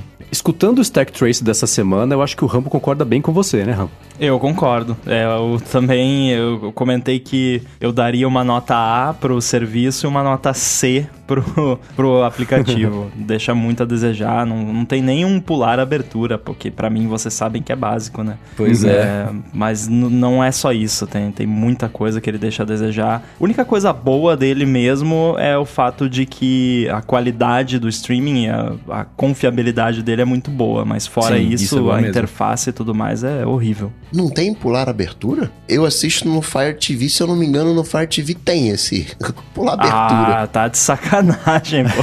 Eu vou confirmar, mas tem. Eu eu- assisto porque- na, na Apple TV, lá não tem, não. Eu assisto no iPad, cara. Aqui também não tem, não. Aliás, quero deixar aqui uma recomendação. Tô assistindo agora o Truth to Be Told. Tá bem interessante. Tô no episódio 3, tô gostando bastante. É Truth to be Told ou Truth be Told? Truth Be Told, obrigado, Tá, desculpa. porque na semana passada o Coca falou Truth to be Told, agora o Bruno falou, será É, que eu, eu também. errado? Não, é Truth Be Told. Tô com É que eu o vejo já aberto aqui. dormindo já. E tá- Tô vendo que tá- é bem boa a série mesmo. Não, tá Não, muito não. boa mesmo, tá Não, muito sabe o boa. que, que é? É que no Não, tá Fire legal, TV é to be told. Ah, então tá. Ó, o Gustavo Novaes, que tá vendo aqui ao vivo, falou que na TV da Samsung também tem pular abertura. Então, Rambo, só pra Ah você lá, que não ah tem. Aí. Não, pra mim não tem também. É que você é nativão Pelo também, tá vendo só? não tem, é. E, e é lamentável, né? Você ter que jogar ali, você tá vendo a série, de repente entra na abertura, você tem que acelerar um pouco. Você fala, mano, o que, que eu tô Tem fazendo? que ver a abertura, respeitem os criadores. Não, uma vez eu vejo, agora eu tô vendo episódio em sequência, pelo amor de Deus, Não, e né? a abertura de si, por exemplo, é gigante. Sim. Agora, Rambo, e você? Agora que você já está falando que a abertura é gigante, isso eu acho que é um fail, então conte o seu fail do ano aqui pra gente. Eu até tinha colocado outra coisa, mas eu, eu mudei de ideia porque eu me lembrei dessa história e, e a- dá pra falar também do assunto em geral que IoT, a internet das coisas para os íntimos, é, teve um escândalo pra mim que marcou é, esse, esse ano nesse, nesse ramo que foi o forno Dune, que é um, um smart oven, né? É um forno que ele tem câmeras e ele detecta a comida que tá dentro e tem um app e tudo mais, né? Super útil. Um forno com um app que tem câmera. É, tudo tem que ter câmera hoje em dia, né? Será que tem oito câmeras o forno? Provavelmente. Vai ter na CES no ano que vem. E aconteceram diversos casos do forno eh, pré-aquecer para 200 graus no meio da noite, de madrugada, com as pessoas dormindo. E o fabricante falou: não. Isso é, isso é e- uh, user error, né? Erro do, do usuário, mas nós vamos liberar uma atualização que corrige. É, vai Ah, corrigir o usuário. Se se é o erro do usuário, como que vocês vão liberar uma atualização que corrige? Mas tudo bem. Vão atualizar o usuário, talvez. É, Como que você atualiza o usuário, né, cara? É, mas isso me me lembrou a IoT de um modo geral, que assim, é maneiro, tem muita coisa legal, lâmpadas, eh, Philips Hue, essas coisas, tudo é, é muito maneiro, mas internet das coisas é uma coisa que tá muito nova ainda e tem muita porcaria. Muita. Mas assim, o, a proporção de porcaria pra coisa boa é, é absurda. Tem. tem e, e, e- e não só, ah, um negocinho que não funciona. É coisas que, tipo, você instala uma lâmpada na sua casa e a lâmpada vira um parte de uma botnet que tá hackeando pessoas na Rússia. Sei lá. Aquelas, esse, esse tipo de maluquice. Então, é, é uma área que tá muito ruim ainda, precisa, tem muito que melhorar. E hoje, inclusive, saiu uma notícia é, que a Apple, Google, Amazon, Zigbee, várias empresas estão se juntando para desenvolver um padrão aberto de comunicação entre smart devices, que é uma excelente notícia. Até que enfim, né? É, os frutos disso só vão ser, a gente só vai ver provavelmente em 2021, mas fiquei muito feliz com essa notícia porque a IoT tá deixando muito a desejar. É, eu confesso que eu não fiquei sabendo desse negócio desse forno Junior. Eu fui pesquisar agora aqui. Aí eu achei notícia de 2015. Conheça a Junior, forno do futuro. É bem cara de CS mesmo, né? Em 2019 esquent- esquentou a casa das pessoas de madrugada. Ah, ele não só tem câmera, ele tem machine learning também, né, Ah, que é obrigatório. claro. Que perigo. Tem que Poderia ser um fail do ano também. Essas palavras todas, tem que é obrigatório, tem que ter. Só faltou ter blockchain também, né? É, né? E uma câmera time of flight. E você, seu Mendes, qual foi o feio? Ah, pra mim. Eu, eu pensei. Eu, teve alguns feios que eu imaginei que vocês fossem colocar, não queria colocar coisa igual. Então, um feio que eu acho que. Ele foi tão feio que ninguém me lembra que existia foi o Apple News Plus. Que Nossa, Nossa, é verdade. Foi Antes mesmo. dele ser lançado, a gente discutiu aqui se era uma coisa que ia pegar qual era a necessidade ou relevância de uma assinatura, que a gente sabe que as pessoas querem consumir de graça, e os desafios todos que, na verdade, são os que a Apple está enfrentando até agora, né? Não conseguiu fazer emplacar. Acho que de todos os serviços que ela lançou, esse é o que menos fez barulho. Os, a, os editores e produtores de conteúdo estão reclamando que o retorno não é tão alto quanto a Apple tinha prometido e não está convertendo em assinaturas independentes, que era uma coisa que eles achavam que ia acontecer também. E não tem, tem o quê? Tem nos Estados Unidos, na Inglaterra, não sei onde, não tem nem em vários países. Hoje alguém publicou, hoje quando anunciou o, os, a aliança Zigbee, esse negócio do IoT, é, o Stephen Hackett, que é da Relay FM, publicou um link do Apple, TV, do Apple News Plus. Ah, né? Que nome curioso. E tinha um link da Apple News. Aí eu toquei no link da Apple News e falei assim: Ah, você não tem o aplicativo instalado no seu telefone. Quer baixar para você conseguir instalar? Eu falei: Tá, é aplicativo nativo. Aí eu toquei em instalar e falou: Ah, não tá disponível na sua região. A volta que eu dei para não acontecer nada, né? Então o Apple News Plus, ele é uma assinatura, me impressiona. Acho que ele custa 10 dólares por mês também. Né? Comparado com o, as, os outros 10 dólares por mês de outras coisas que a Apple cobra. É, é, mesmo que seja 6,90, tá fora da, das proporções de, de, de adoção, de sucesso que a gente está acostumado a ver com outros serviços. Então, a Apple News Plus é mais um experimento. Ele, ele, é, o, ele é o ping do mundo editorial, assim. É coisa que já apareceu na Timorta, mas a Apple tentou de novo, né? Que, que nem o Google com mensageiros, cada três semanas lança um. Essa é o que? A quarta ou quinta vez que a Apple tentou fazer alguma coisa para o mercado editorial que, mais uma vez, foi irrelevante, infelizmente, mas é uma coisa que a gente já aqui já falou, que a gente já sabia mais ou menos o que ia acontecer. Então, esse pra mim foi o, foi, não é nem o feio, foi o flop do ano, assim, irrelevante. Qual que é mais vacilo, AirPower ou Apple, Apple News? eu não pus o AirPower porque eu achava que o Rambo ia falar que era o AirPower. Isso foi o que ele tinha, tinha, tinha colocado isso antes do forno, não foi? Não, na verdade não. Embora o, o, motivo do fail seja parecido, né? É. Pegar fogo nas coisas. Mas eu acho que é por nem chegou a existir, né? Então é, achei né? que seria meio estranho, mas fica aí como um bônus fail. Bônus. É, e foi, ele foi um fail que levou ele foi anunciado em 2017, não foi? É, exatamente. Foi aí Nossa. um ano e meio praticamente de fail. Que horror. Ele então, vem falhando bom. até agora, né? Porque não, não apareceu. Menção honrosa ao contrário ao AirPower. Menção, Menção desonrosa. É, é, exato. Pois é. E os adetensos escolheram o Galaxy Fold como o fail do ano, né? E que engraçado. Sei, é, é, curioso porque daqui a pouco, daqui a pouco, a hora que o episódio evolui um pouquinho, vocês vão ver que eu tô achando curioso é, ele ter sido eleito como o fail do ano, mas também é bem compreensível, né? Porque ele foi um, um, um tropeço enorme da Samsung, mas foi lançado, ao contrário do AirPower, por exemplo. Mas, mas, não vendeu um milhão? então depende de quem você pergunta. Pro CEO da empresa, sim. Pro resto da empresa, não. o CEO é aquele que tá preso, não. Não é esse, é outro. Não, quem foi preso foi o diretor, foi o presidente do conselho. Ah, tá. É muito que caro. Já é né? um absurdo, né? É, pois é. Mas enfim, exageram. E, e, e o Galaxy Fold, agora que estamos no finalzinho do ano? É algo a ser lembrado, esquecido ou lembrado porque tem que ser esquecido? ah, cara, eu, eu acho que eu, eu, é o que a gente vem falando, né? Eu acho que agora que a gente chegou nessa, nessa conjuntura do ano, eu acho que é uma coisa para ser lembrada e, e, e, esperando que venha uma próxima versão melhor, tá ligado? Não? O Mendes pensou né, os dobráveis como polêmicas, né? tem um pouco dessa coisa de, de que se falou, falou, falou e não aconteceu nada. Ainda não é uma realidade o dobrável. Ainda tem um tempo ainda, tem uns, uns dois aninhos para ver o que, que vai acontecer. O Fold eu acho que é junto do, do Huawei de melhor construção, ver o que, que vai acontecer com o, V3, mas ainda tá no, no promessa. Ainda não dá para dizer se vira ou não, se vai ser uma nova TV 3D ou não, se vai ser um AirPower ou não. Nossa, mas... TV 3D, cara, é real, Eu né? continuo, eu ia falar exatamente isso assim que o Coca terminasse, que eu continuo firme e forte na minha opinião de que o final do smartphone dobrável vai ser igual a TV 3D que é uma coisa que todo mundo acha maneiríssimo, é caro, é. as empresas todas querem ter o seu, mas no fim das contas... Ninguém soube fazer ainda, Não né? vai dar em nada. É. é que eu acho, eu acho que a gente tá nisso, eu acho que a gente tá no momento em que é, é legal, mas ninguém sabe a real utilidade de ter um bagulho dobrável no bolso, né? Tipo, então a gente fica nessa, ah, que animal, que animal, que animal, mas e aí, o que que faz? Ah, não, é, se dobra e tá aqui.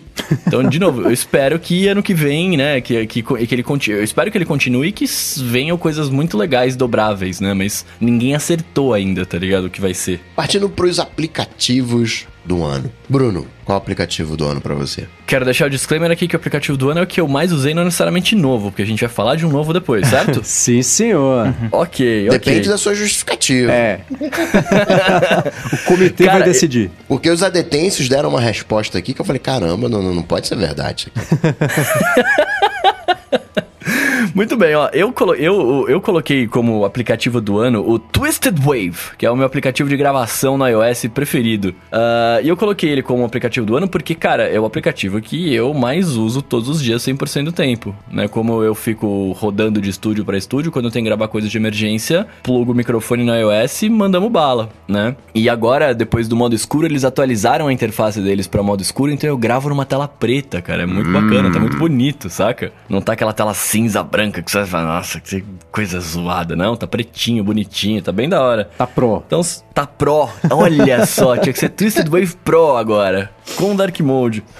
É, mas é, é por isso, cara. Assim, é um aplicativo de áudio muito bem. é, muito parecido com o SoundFod, por exemplo. Bem completinho. tá- dá pra fazer várias paradas com relação a áudio. E ele me salva todo dia. Então tá aí, Twisted Wave no meu coração esse ano de 2019. Rambo, você optou pelo AirBuddy ou pelo Gibi Studio? Não, eu optei pelo Overcast. Eu achei que ia ficar Olha. meio, meio estranho, né? Fazer um self-pick aí. não sei. Self 5. É, ia ficar meio estranho. Então, Overcast, porque eu uso todo dia, o tempo todo, e continua sendo o meu player de podcast favorito. Então, acho que merecido ganhar o aplicativo do ano. Eu gostei da, da opção do Bruno e também do Rambo, porque meio, meio que me representa, né? É, é aquela coisa de gravação, é a coisa de ouvir podcast. O do Mendes também, já antecipando, tô vendo aqui, me representa. E eu vou pensar um aplicativo que me ajuda a conduzir o meu ano, né? Que ajuda a fazer as coisas, me mantém nos trilhos, que é o OmniFocus, que é um aplicativo de lista de tarefas, né? O, podcast dá aquele embalo, né? Dá aquela. né, Tem um, todo um processo de automação também, mas o que me mantém nos trilhos OmniFocus. Mendes, você optou pelo. Então, eu optei. Eu penso. É, é, é, escolher o aplicativo do ano depende sempre da justificativa, né? A gente tá falando justamente disso aqui agora. O Overcast, sem dúvida, foi o aplicativo que, de longe, foi o aplicativo que eu mais usei no iPhone. No, no Mac foi o Ulysses, né? É, porque, afinal, o roteiro do matinal é uma coisa que eu faço todo dia durante algumas horas, então foi. Mas o Overcast ele foi o aplicativo do iPhone de longe mais usado. Eu tava vendo aqui, porque nos ajustes do aplicativo, ele tem Ah, uma. Isso que eu ia falar, isso que eu ia falar. Ele- lá embaixo dizer do pro- rodapé. E eu- quando você vai lá no tempo de tela, né, você vê o, o, o tempo de uso. Eu não ia dizer isso pro Mendes, porque o Mendes é sempre do contra, ele sempre é, é, é um ponto fora da curva. Mas o, o Bruno, não, o Twisted Wave. O, o que ele mais usa de longe é o WhatsApp. Se ele entrar lá, vai ser o WhatsApp, o segundo vai ser o Facebook e depois o Instagram. Mas ele quis colocar lá, não, o que eu mais uso é o Twisted Wave. Não, legal. É Não, eu não uso. Facebook, cara. Eu não uso Facebook. O que mais usa também é bem relativo, né? O que ele tira mais proveito é o Twisted Wave, apesar de eu ter que usar mais o WhatsApp. Eu, eu entendo, Bruno. No- no- Infelizmente. nos ajustes do, do Overcast, lá no finalzinho tem lá quanto tempo ele já poupou de, de você escutar podcasts com os ajustes só de que ele chama de Smart Speed, que é aquele negócio dele encurtar um pouquinho os silêncios, acelerar um pouquinho a reprodução, independente de você colocar em duas vezes, três vezes. E só ele, sozinho, desde que comecei a usar o Overcast, que faz bastante tempo, ele já me poupou 457 horas de escutar podcast. Encurtou de pouquinho em pouquinho, 457 horas. Coisa pra caramba. Tirando os ajustes 2x, né? Os 3x, dependendo é, do, de qual podcast tu escuta na velocidade já normal da pessoa falar. Então o Overcast, sem dúvida, é o aplicativo que eu mais usei na vida até hoje. Que absurdo. Mas é que eu gosto um pouco de podcasts, né? Não, eu tô inconformado. 426 pra mim. Ah, ganhei por um pouquinho. e tá isso só? dá quase 18 dias. Então. Eu não, olha, olha só, eu não canso de, me- de ficar inconformado com o lance de vocês adiantarem as vozes das pessoas. aí. Isso é uma, uma blasfêmia. Não, mas eu não uso eu não uso velocidade acima de 1x. Eu uso o, sma- Ah, o. Smart Speed, ele só corta Corta os silêncios. espaços. É. Aham. É de, é 18 dias? Eu fiz É. a conta aqui, 457 horas deu 19 dias, 0,04 dias. Rapaz, eu buguei aqui. Meu, o meu Pocket Cast tá com problema, então, porque ele tá dando 153 dias. Nossa! Hum, Não, tá meses. bugado isso aí, não pode. É, não, não faz 153 sentido. dias. Mas enfim, o aplicativo meu do ano não foi o Overcast, mas sim os Shortcuts do iOS. Porque eu, eu tô pensando mais sobre o que ele representou e como ele facilitou muitas coisas. Tanto que eu acho que o interesse, o que a gente recebe de pergunta, de pedido de recomendação, de dica, é, de forma espontânea, porque a gente já falou muito sobre os Shortcuts quando ele, antes dele ser Shortcuts, né? Quando ele ainda era o, o Workflow, falamos bastante sobre ele aqui. Então isso gerava interesse natural de quem se interessava pelo que a gente estava falando. Mas, especialmente no último ano, e depois do iOS 13 que chegou a automação de verdade nele, é, eu vejo muito mais o interesse espontâneo das pessoas quererem saber da gente, mais do que só ser um, um- um- um retorno do que a gente falou. Então o pessoal tá bem empolgado querendo saber de NFC, de automação, de, de, de como fazer para descobrir as coisas. Eu vejo que o interesse aumentou bastante. E que bom, isso tá expandindo pro, pros muggles, né? Pros coroas digitais, talvez daqui no ano que vem, sei lá, o pai do mundo vai querer saber um pouquinho de automação, talvez no ano que vem. Então. Quando, É, quando você fala automação, você tá querendo dizer notificação, né? Que agora que chegou. Não, automação mesmo, que eu digo aquele de você conseguir. Que manda uma NFC. Notificação, né? Você ah, quer é, né? realmente É, fazer isso? isso? é cretino. Isso é, isso é. Então talvez no iOS Feio do 14 ano. eles tirem. É.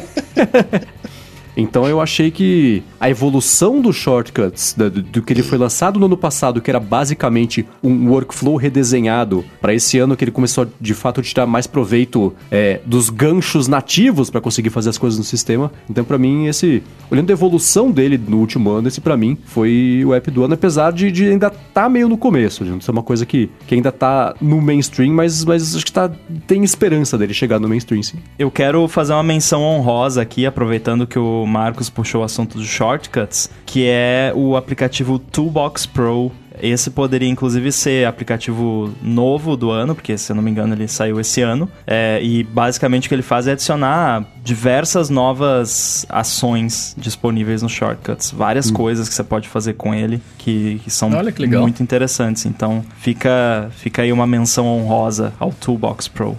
Ele saiu acho que em agosto ou setembro, acho que foi junto do, do É. novo, do iOS é 13. Bem recente. Sim, muito sim. recente. O próprio jeitão dos atalhos, né? Ficou mais humano, aquela coisa mais é, verbal, né? De você construir os atalhos. Você, fi- ficou mais fácil, eu acho. Você tem os parâmetros, eles estão tipados, né? Ele, ele fecha lá com o aplicativo e entende qual é o tipo.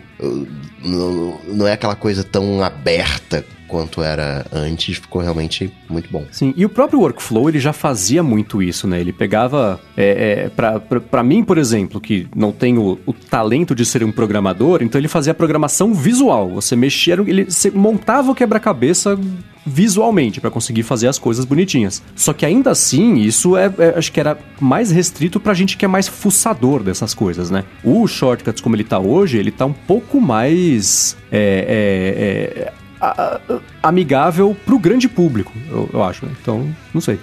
E os adetêncios escolheram, e, e por isso que eu me assustei, o TikTok como aplicativo do ano. que que é Falei isso, cara? Que que eu tá falei, deve acontecendo? tá bombando. Mas é. Mas aqui tá. a galera mais jovem. Não, tá entre a galera mais ele jovem, Tá. É, isso que eu ia falar. bombando bastante, mas não, não- não saiu. Minha mãe ainda não tá usando o TikTok. Daqui a Pois pouco é. ela vai estar. Ele só não atingiu os coroas digitais ainda. Mas será que o TikTok não vai ser tipo o Snapchat pra essa galera? Que eles não sabem pra que, que serve? Não, cara, ele é muito mais fácil de usar. É, eu consigo entender ele. É, eu, eu entendo. Eles escolhe- foi, foi uma escolha dividida, né? Foi o único empate que a gente teve aqui no, no episódio, foi isso. Porque escolheram o TikTok e qual outro? One Password. É, então. O One Password eu super entendo. É. Né? Eu entendo mais recebe- o TikTok do que o OnePassword como aplicativo do ano. Hum, É que o One? Password tem aquela coisa de, de, de mais usado, de repente. Porque acaba que qualquer É. coisa que você faça, né, você depende dele. né? São aquelas ferramentas que estão ali, é tipo um OmniFocus da vida, que vai te em- empurrando ali no, pra te manter no, no- no caminho. Como são as ferramentas de, de automação. né? acho que tá meio. Assim, eu consigo entender o. Esse pacote né, que a gente escolheu, né, tirando o TikTok, Overcast, é tudo pacote de produtividade, né? São coisas que te ajudam ah, a ser mais produtivo, coisas que a gente usa no, no dia a dia pra produzir. Agora, o TikTok não ficou nessa coisa de, de, de rede social, nessa coisa de. de ficou numa outra. É, num, num, num outro segmento. E é bacana o TikTok, porque tá fora do Zuki, né? Uma coisa que o Zuki ainda Uhum. não conseguiu, se é que vai conseguir quebrar, né? É, então, é, mas é aí que tá. Por isso que eu acho que tem isso de ser aplicativo do ano sim. Porque, primeiro, ele apareceu na lista dos 10 aplicativos mais baixados nos últimos 10 anos. Tudo bem que ele não foi lançado neste ano, mas o grande. Ele, ele explodiu nesse ano, apesar de estar tá sendo usado já é, no Oriente já, já faz um pouco mais de tempo. Mas é, ele tem o histórico do Snapchat de exemplos do que não fazer para não ser engolido pelo Facebook. Então, o, o, Facebook teve um buffet livre por anos com o Snapchat, que eu não precisava, ele precisava pensar. Deixa o Snapchat lançar um negócio, eles incorporam, jogam em todas as plataformas que eles têm, afinal, os quatro apps mais baixados do mundo nos últimos 10 anos, e isso naturalmente vai ser usado por todo mundo. O TikTok, sabendo disso, tem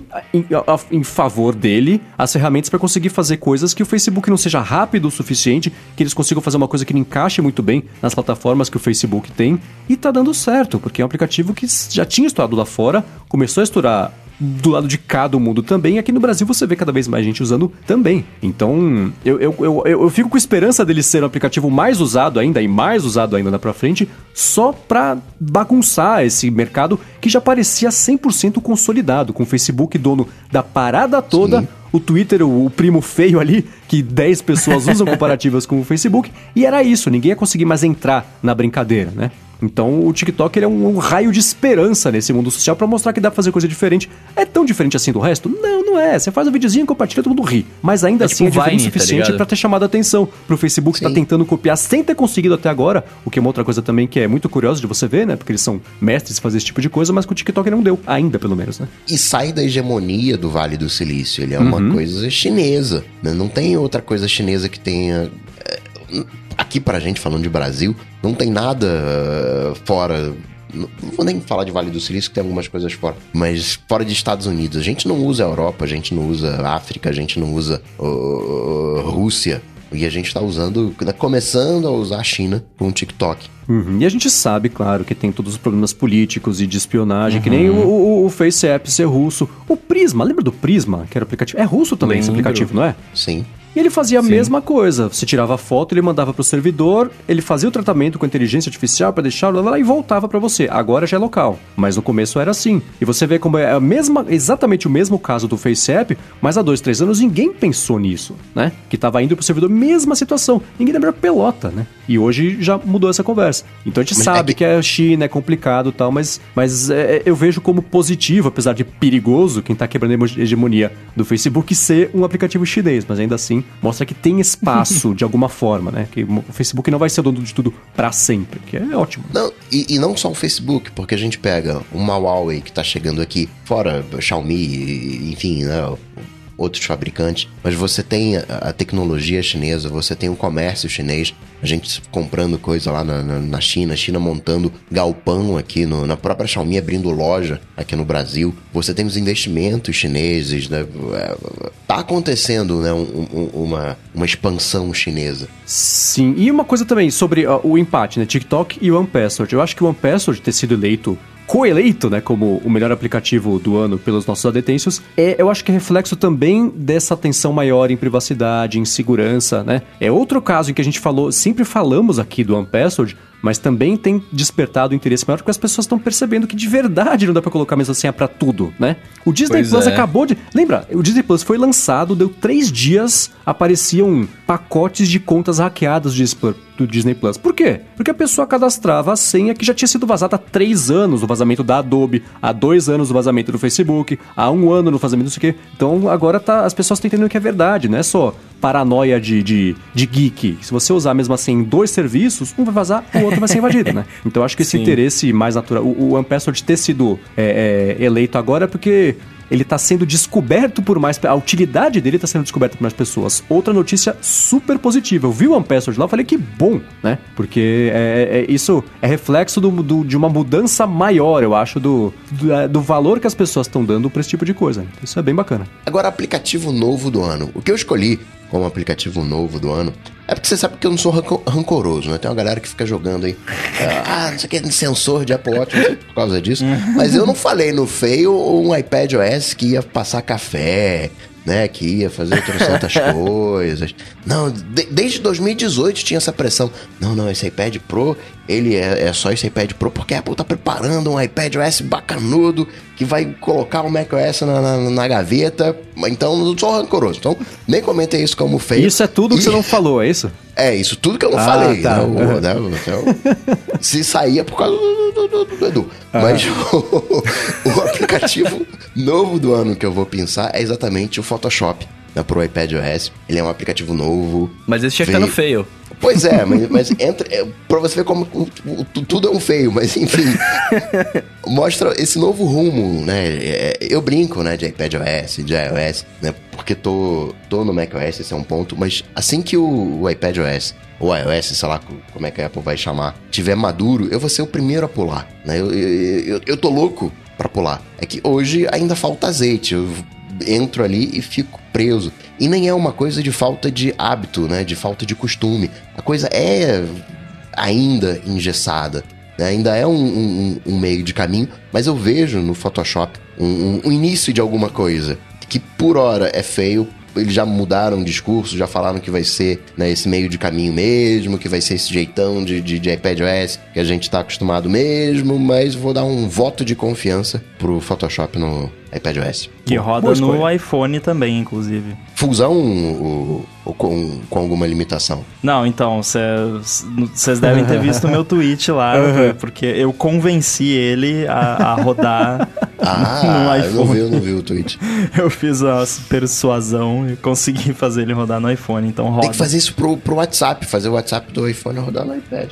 Ó, pra quem tem o quem tem iPhone com jailbreak, chama iPadify, o tweak, que deixa você instalar aplicativos de iPad no iPhone. Boa. E o seu, apro- aproveitando, Rambo, o seu aplicativo novo do ano? O meu aplicativo novo do ano ganhou inclusive prêmio da Apple e que, que o senhor Mendes tinha previsto. Ahá. É o Spectre, que é do, dos mesmo, do mesmo fabricante do Halide, que é o meu aplicativo favorito de câmera. Eu tive o prazer de conhecer ah, os desenvolvedores quando estavam em- Sebastian Devitt e quem que é o outro? É, o. Eu esqueci o nome, ainda bem que eles não escutam o podcast. Mas eu, eu conheci principalmente o Sebastian, encontrei com ele lá em, em São Francisco. Foi bem legal conversar sobre como que é fazer um aplicativo de câmera, porque não é fácil e é, é um trabalho bem diferente, não é familiar nem para quem é desenvolvedor. Então eu, eu achei que foi merecido e vou dar aqui o prêmio, o meu prêmio também para eles, pro Spectre, que dá para tirar umas fotos bem legais. Uhum. Brunão, que, que você Hum. optou? Não foi o, o Neurability, não, né? Não, esse tinha que estar na categoria passada, né? Esse aqui é o novo do ano. Ah, esse não tá Eu- no feio. Esse não tá no feio. Nor- Notability é um aplicativo excelente. Ah, cara, eu, eu, eu fui com a, com a maioria da galera mainstream e coloquei o Call of Duty Mobile, cara, porque é um joguinho muito legal, velho. Ah, ah, Ele agora é tipo. PUBG Mobile? É tipo PUBG, é tipo PUBG, é, é parecido, tem até um modo de, de survival igual ao PUBG, mas ele é muito parecido com um jogo de videogame mesmo, de Playstation, de, de Xbox de computadores afins. É, a jogabilidade dele, tanto pra você jogar com dedos ou pra você jogar com, com controle, é muito boa, cara, é muito parecido com o console. É, a gente tinha antes, eu, eu sou, eu gosto muito de jogos, né, e aí a gente tinha alguns jogos de tiro antes, tinha o Modern Combat 5, por exemplo, que era legal também, mas era um jogo meio limitado. Os caras lançaram o Call of Duty, velho, eu me sinto no console, assim, tipo, eu, te- eu, eu fiquei realmente impressionado com a, com a parada. Fora que eu mato e mutilo muito bem nesse game aqui. Quem quiser, inclusive, arroba Bruno, Bruno, Bruno, é, arroba não, é Bruno Casemito, me adiciona lá, a gente joga junto. Ah, meu Deus. Casemito. Casemito, cara. Ô, esse jogo é muito legal, velho. De, de verdade, assim, gráficos bons, jogabilidade boa, até com o dedo, né? Porque jogo de tiro, você jogar com, com na tela é difícil e tal. Esse aqui, cara, super tranquilo. Tá, a- a galera tá de parabéns, velho. E você, Mendão? Então, eu vou, eu vou aplicar aqui aquela a- a- o parâmetro de o aplicativo do ano ser o que mais trouxe benefícios do que você mais usou no ano. E pra mim, o aplicativo novo desse ano que fez a maior diferença na minha qualidade de vida foi o AirBuddy do Sr. Rambo. E não estou dizendo isso só porque ele tá participando hoje aqui. Imagina. O AirBuddy é um aplicativo essencial para quem tem o- os AirPods ou qualquer fone que tenha os chips da Apple, né? Então os, os Beats também, Rambo? Sim, claro. É, então, é, é isso. E você usa muito o Mac e fica mudando de, de usar os AirPods no, no- ou os fones da Beats no iPhone, daqui a pouco no iPad, daqui a pouco no Mac, daqui a pouco volta para iPhone. Porque o que ele faz é isso. Ele, o comportamento fácil de você abrir ele e, e se conectar, o Rambo trouxe isso pro Mac com você clica ali. Pronto, já conectou no Mac, tá funcionando. Que é melhor do que ter que ir lá no ajuste do Bluetooth, feito animal, colocar, selecionar a lista para conectar. Então esse aplicativo já me poupou tantos segundos de vida quanto o Overcast com aceleração de, de, de reprodução ali. Porque é uma coisa que hoje pare- parece um recurso nativo, né? É curioso que não existe até hoje, mas que bom pro Rambo que não existe até hoje, que ele continua vendendo AirBuddy. Mas é uma coisa que já é, é essencial. É que nem o, o, sei lá, área de trabalho universal. Copiar no iPhone e colar no Mac. Hoje, pra mim, é- o, o AirBuddy é tão essencial pra eu continuar usando sem ficar maluco ou bravo cada vez que eu precisar conectar o- os AirPods no, no Mac. Então, esse, Primeiramente, e. Obrigado pelo, pelo prêmio. É, segundo, é, vou dar uma menção honrosa aqui, sim, eu concordo, porque eu tenho a mesma experiência, porque eu fiz ele pra mim, né, em primeiro lugar. que eu também tava de saco cheio de toda vez que ia usar no Mac era horrível e, e às vezes você quer só ver como é que tá a bateria, aí tinha que abrir o iPhone, desbloquear o iPhone, né? Você, eu trabalho no Mac, então deixa eu ver no Mac. É, então, também pra mim ele é muito útil, por isso, em grande parte, por isso que eu fiz ele, por isso que eu continuo trabalhando nele. Boa, continue, parabéns, que é um aplicativo que eu adoro. Posso fazer uma menção rosa a uma atualização de aplicativo? Atualização do ano, vamos lá. Vai. Posso fazer? Ah, A atualização do ano é qualquer uma que não seja ou historinha fofinha, ou mensagem maluca, tipo aquela do Nubank, que Do todo mundo mandou pro Marcos, É. ou é, melhorias de performance e correções de bugs. Qualquer uma que não seja isso é, é a melhor do ano. Tá, então vamos trocar a minha coisa. Não, tô brincando.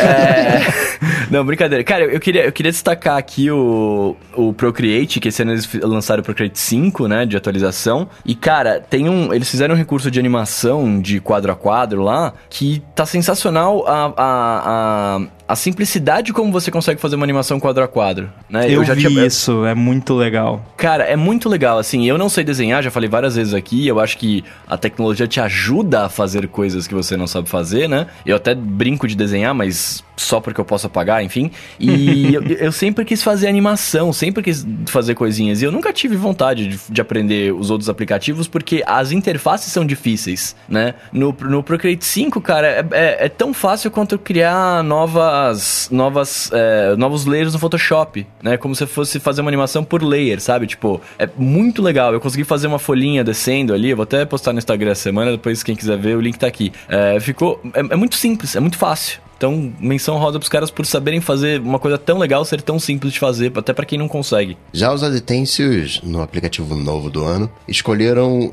Esse Call of Duty eu não joguei ainda e os adetêncios pensaram um jogo como aplicativo novo do ano que eu também não joguei, que foi o Mario Kart Tour, que pra minha surpresa não foi muito comentado aqui pelo seu Mendes, que é fã de, de, de Mario, e, do- e pelo Bruno também. Vocês não gostaram do Mario Kart Tour? Ah, você não jogou e todo mundo que baixou também não jogou. O jogo joga sozinho, não tem a menor graça.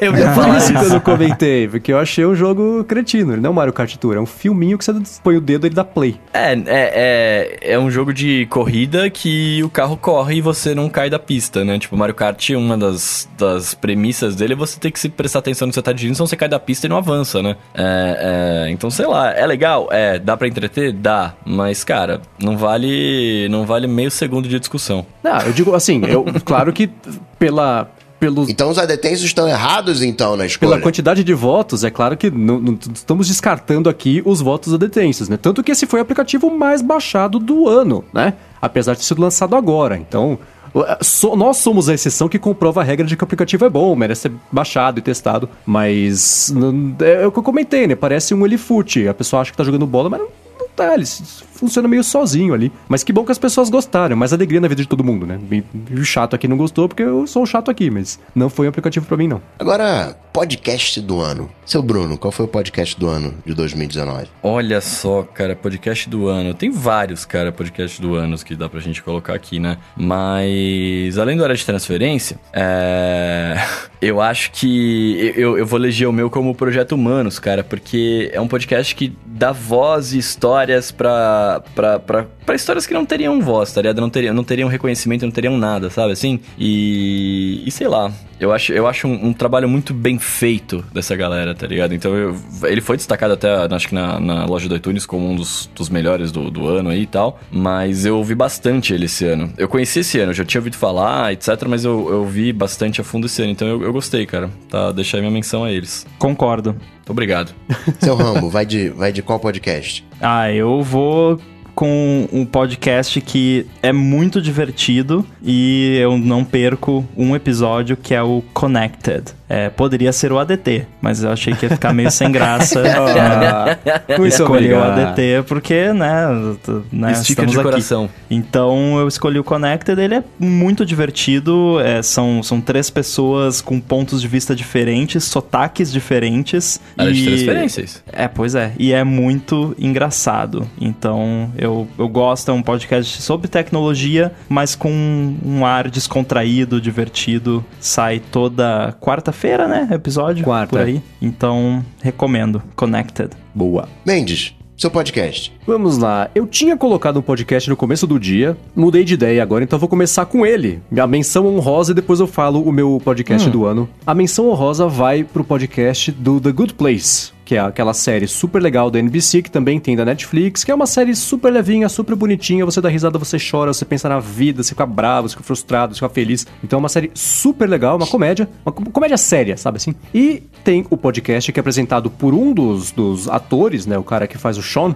que é o Mark Evan Jackson, e a cada episódio que passa na TV, eles, eles soltam um podcast no dia seguinte com o Mark Evan Jackson apresentando e trazendo sempre assim, um ator e a pessoa responsável pelo figurino, ou então o diretor do episódio ou a diretora do episódio e a pessoa responsável por quem escreveu o roteiro. Então traz a, a, a, o ponto de vista de quem estava atuando, de quem estava fazendo uma parte da produção, seja ela qual for. E, e, é um podcast também leve, você vê, são pessoas que estão felizes por, por estarem fazendo um trabalho super diferente do que aconteceu dentro do universinho enlatado de sitcom. É uma série que não é nada disso, né? Então é um podcast muito bacana. Você, você escuta e fica feliz, né? Então isso é muito legal. Mas essa é a minha menção honrosa. O meu podcast do ano, o que apareceu, né? Foi esse ano, foi até relativamente recente, se chama Pivot, que ele faz parte da, da, da turma lá do, do, do Recode. Quem apresenta é a Kara Swisher, que eu comentei agora há pouquinho, falei sobre ela já, e o Scott Gall Galloway, que é um professor de, de marketing, tem livros e tem, tem tem, tem, ele atua também como investidor, uma coisa meio bem, bem do Vale do Silício mesmo. E eles comentam muito sobre os bastidores das notícias que acontecendo no mercado, falam muito sobre a politicagem da coisa toda.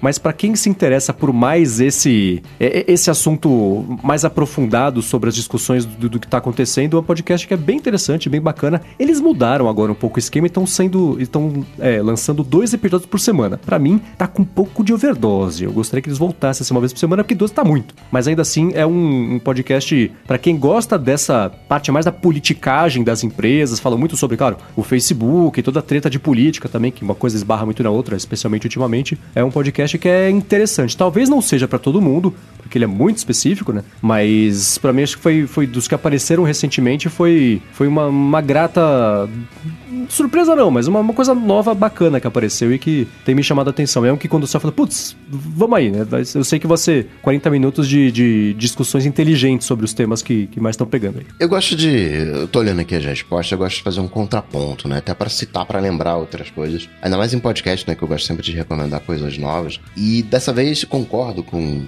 a citação de todo mundo mas eu vou fazer a citação de um que saiu em 2019, onde é o ano do podcast, né? Todo ano, onde a gente teve Globo chegando junto, a gente teve a pressão do Spotify e às vezes a gente pensa, pô, não deve ter mais espaço para crescer e, e, não, né? Sempre tem espaço para querer crescer, sempre tem espaço para você especializar mais, subnichar cada vez mais. E teve um podcast que veio esse ano que é muito engraçado, tem um, um, um punch de aquela coisa de comunicação, né? Aquela coisa de, de, de rádio porque no final das contas, podcast é isso, né? É, é, essa comunicação, né? É, é esse elo. Que é o respondendo em voz alta da Laurinha Lero. Então fica aí a, a, recomendação. E os adetêncios escolheram também outra dica excelente, o Mac Magazine no ar. Pois é, eu acho que pela quarta vez seguida escolheram o Mac Magazine no ar. A não ser que. Te, acho que teve um ano que, que ficamos sempre muito gratos e muito felizes. Eles nos escolheram como podcast do ano. É, então, de, nos últimos. Gente, obrigado por quem quiser voltar assim, mas é, é, não vamos dar um self-five em nós mesmos, né? Então, High passaram self. a eleger é, o, o, Mac Magazine. Agora que eu concordo também, discussões bacanas interessantes. Então, parabéns aos nossos amigos do Mac Magazine.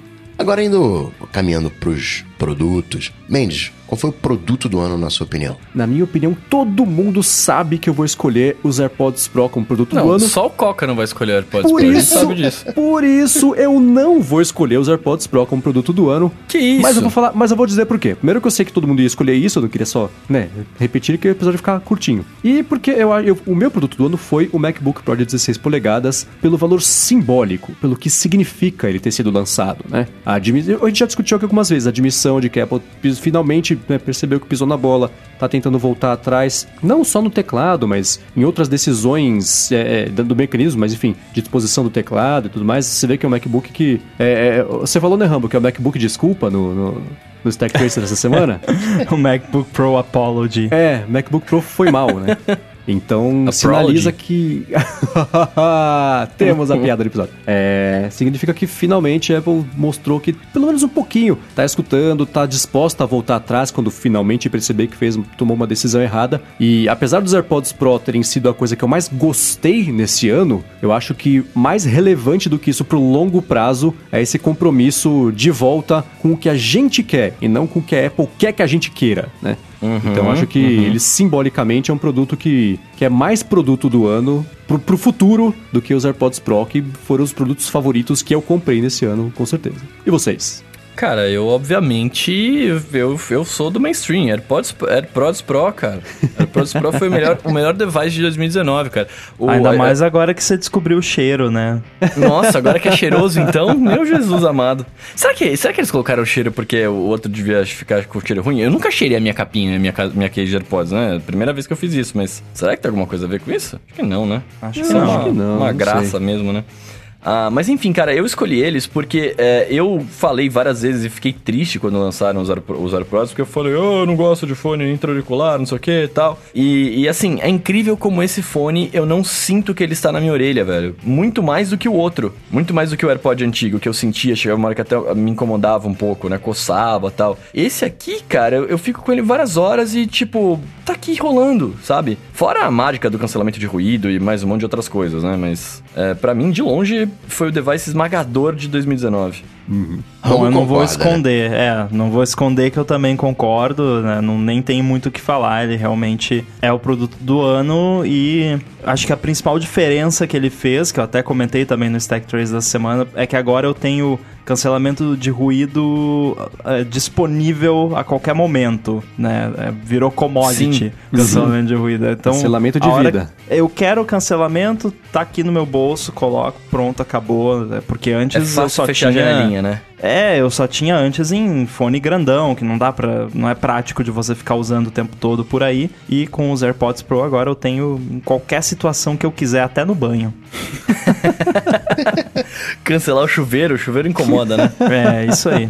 Eu, eu concordo com o Mendes, concordo com os AirPods Pro. Acho que o grande barato dos AirPods Pro é um pouco disso de você ter o, cancelamento de ruído sempre com você, mostrar que é possível, não precisa mais ser grandão, né? Acho que tem um pouco. O produto.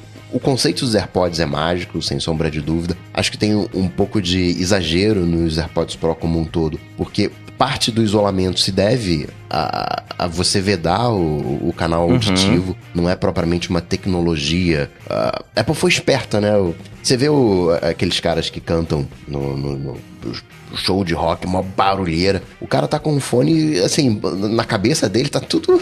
tá um maior silêncio. Tá ok. É. é, e não é um, um um, um, silenciamento ativo. É, é passivo, porque tem, entre aspas, vou chamar assim, espuma, né, isolando o, o som. Então acho que tem um, um, Mostra a maturidade do mercado, sim, sem sombra de dúvida. Mas acho que tem um certo encantamento dentro do processo de, do, do, do, de uma tecnologia já existente. A Apple chegou, mostrou, ó, dá pra fazer assim e tal, mas é, um, é uma evolução uma continuidade de, de outros processos, mas sim mostra maturidade. Você tem trocentos ou, outras alternativas né, com, com, esse mesmo punch de, de AirPods Pro, todo mundo mais ou menos, tirando a Amazon, todo mundo mais ou menos na mesma faixa de preço, então concordo. Mas o meio destaque para produto do ano vai ser a Alexa é chegando aqui no Brasil, porque a gente fala muito de automação, né, de, de IoT e tudo mais, e você controlar as coisas através do iPhone, tocando na tela, ah, por mais que você tenha automação, você tenha interruptores, botões, você tenha tags NFC, é...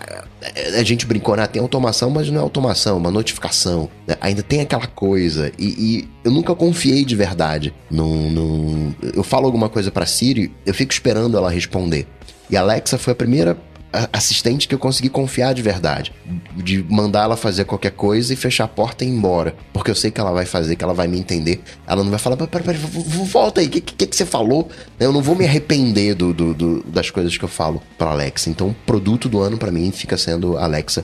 Em, em, português. E os adetêncios né, concordaram com o produto do ano, os AirPods Pro. Né, o disparado. É, foi dos votos dos adetêncios foi a categoria que não teve nem comparação, assim, foi esmagador mesmo. É, os AirPods versus todo o resto. Então, começaram a ser vendidos agora no Brasil, né? Estão disponíveis. Começa... É, então, eles, eles começaram a ser vendidos na terça-feira, eu acho. Aí, na quarta-feira de manhã, a entrega já ficou pro ano que vem. Então, para muita gente vai ser o produto do ano que vem, porque desse ano só que foi muito rápido, vai receber aí nessa semana ou a tempo do Natal. Agora, o smartphone, né? o que marcou a década, smartphone do ano. Bruno, você escolheu o que como smartphone do ano? Eu escolhi o Galaxy Note 10, cara. Olha, Olha só que loucura. Ah. Por causa do Dex, né? Porque faz uma por... coisa diferente. Por causa do Dex. Não, assim, eu, eu, escolhi ele porque eu acho que dos smartphones que a gente tem no mercado, ele é um dos que traz mais recursos e um dos que mais tenta se assemelhar à sua experiência de, de tipo, de fato, ah, eu tenho um computador de bolso aqui. Porque ele tem uma coisa que eu gosto muito, que não tem nem o que falar, todo mundo sabe, que é a canetinha, né? O lance de escrever na tela, etc. Isso eu gosto demais, né? Então ele já vem com essa parada embutida, claro.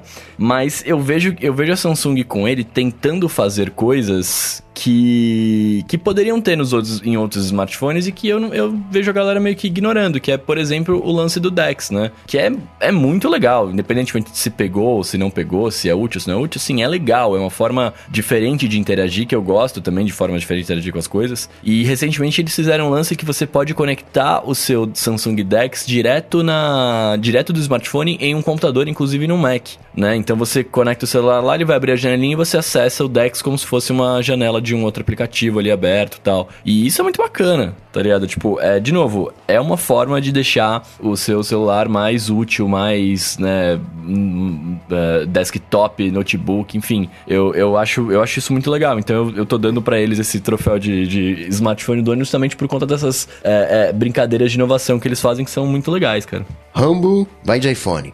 iPhone 11 Pro. Não, não tem como não ser esse. É, é, o que eu estou usando. Estou muito satisfeito. Fiquei muito satisfeito com as câmeras, com a tela, com tudo. Com a bateria com a bateria também, a bateria é muito boa. É, eu já dando um spoiler aqui, eu sei que os adetensos concordam comigo, só não no tamanho, talvez. pois é, os adetensos escolheram o iPhone 11 Pro Max como o telefone do ano. Teria sido a minha escolha se eu não tivesse escolhido o que eu escolhi, né? Óbvio, né? Mas é, é tudo é Qual que você escolheu? Eu, o meu telefone do ano é o fail do ano dos adetensos. O meu telefone do ano é o Galaxy Fold. Olha. E digo por quê. Por quê? O iPhone 11 Pro Max, ou o próprio iPhone 11, esses são os melhores iPhones que a Apple já fez. Sim. Mas eles são mais um iPhone. E não, não que isso seja ruim, não é uma coisa que é negativa, não. Pelo contrário, é bacana, né? Que bom que a Apple lançou o melhor iPhone nesse ano e não no ano passado, né? Porque senão o iPhone desse ano teria sido ruim. Então é, é a melhor câmera, melhor bateria. Bateria de longe é, é, é um problema resolvido. A partir dessa geração, me parece. A não ser que o iOS 14 drene muito a bateria, ou pinte alguma coisa, sei lá, tela ligada o tempo inteiro, porque aí justifica ter uma bateria mais potente nesse ano em preparação para isso. É. o shortcuts nativo de você pôr os AirPods e ligar o Overcast. É, bateria é, é um problema que já está está resolvido. É claro que sempre tem alguém que passa o dia inteiro usando sem parar o telefone com a tela ligada com brilho no máximo, tocando música ligado no Bluetooth, não sei o que lá. Aí não tem bateria suficiente no mundo não, que resolva. Esse sou eu e tá, e tá rolando. é, né? Ou usando o Chrome. Mas na, na, na, no, no, padrão já é. E agora ainda mais com capinha com bateria lá. Então bateria é uma coisa que você vai ver cada vez menos reclamações a respeito disso, a não ser que, claro, que tem gente que algumas pessoas nunca vai ser suficiente. Tirando essa galera, é, já é resolvido. As câmeras não tenho nem o que falar, são excelentes. De acordo com o Jackson Mark, não são as melhores do mundo? Não, mas são muito boas, são melhores que as anteriores e já é suficiente para você conseguir tirar boas fotos, fazer bons vídeos, as três lentes e tudo mais. É... Mas para mim, ainda assim, o Galaxy Fold foi o telefone do ano, porque eu acho que se só a Huawei tivesse anunciado o Mate X, ia ser só um experimento maluco do professor Pardal, sabe assim? Ah, que bonitinho, estão tentando alguma coisa. A Samsung colocando. Tudo bem que a Samsung lança um telefone a cada três horas. Mas ela querendo fazer também um telefone dobrável, lançando, lançou, deu errado, lançou de novo, insistiu no erro, é, insistiu na ideia, né? Errou a primeira vez, insistiu e parece que deu certo. Não vendeu um milhão de cópias, de cópias como se fosse álbum, né? De unidades, como se, como disse o CEO, ainda não. Mas eu acho que validou um pouco mais esse mercado, que pode não dar em nada. Pode ser uma, tre uma treve 3D, do que, que, que nem o Rambo comenta. Pode ser, mas eu acho que sem o Galaxy Fold não teria existido o Moto Razr, por exemplo. Teria sido uhum. só um experimento meio maluco da é Huawei é e encerrou, né? É, e não foi, o Fold não foi o primeiro, claro, né? Essa ideia já tem faz tempo, tem aquele que, cadê, né? É, apareceu primeiro, mas flop, né? Então eu acho que o Fold representou, mais do que o, o, o telefone do ano, uma ideia, uma novidade do ano, né? Não foi. Uhum. O mercado de telefone está muito maduro já para esse formato que a gente conhece, que, de novo, não é uma coisa ruim, né? Não dá para todo ano reinventar tudo, evoluir com a mesma velocidade, as mesmas passadas, uma hora estabiliza, né? Então, o telefone no formato que a gente já conhece já é uma coisa consolidada, já, já tá muito próximo do seu formato final, assim como o laptop já tem o seu formato final e clássico e não dá pra inventar muito além disso. Tenta inventar, faz o quê? Troca o teclado, fica uma porcaria e volta para trás. Né?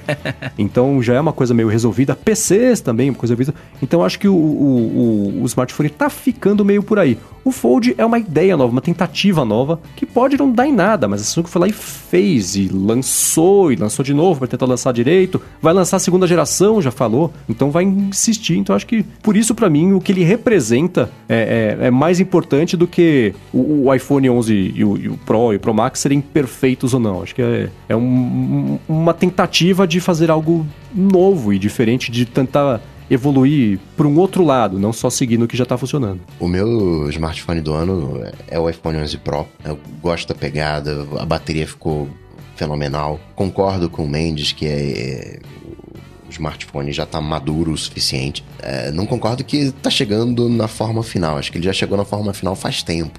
Esse jeitão de smartphone que a gente tem hoje é de 2011 com o iPhone 4. Eu, eu, eu, não, não mudou, né?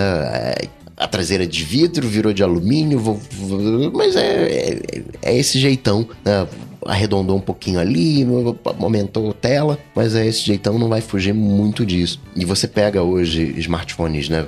De câmera, né? Que é um dos grandes diferenciais do. Bateria a galera já tinha, né? Do 11 Pro, modo noturno. E aí você vê o excelente trabalho que tá fazendo uma Huawei. O Pixel 4 entra meio como feio, né? Ficou meio. É. decepcionou um pouquinho ali. Mas o, o P30 Pro, o Xiaomi. E dentre esses, eu vou pensar o Xiaomi especificamente por estar tá chegando aqui no Brasil, pensar um Mi 8, um Mi 8 Pro, numa linha intermediária, onde você já consegue fazer muita coisa, né? Eu acho desproporcional a gente pagar 10 mil reais num smartphone, é algo que você vai usar um ano, dois anos. É, é, é não dá para você massificar isso para a realidade brasileira. Não é uma crítica, ah, não. É, não dá para você colocar 10 mil reais com o salário mínimo que a gente tem no Brasil. Não dá pra gente colocar uh, algo nesse porte na mão de todo mundo. Por mais que tenha desconto à vista, sai mais barato.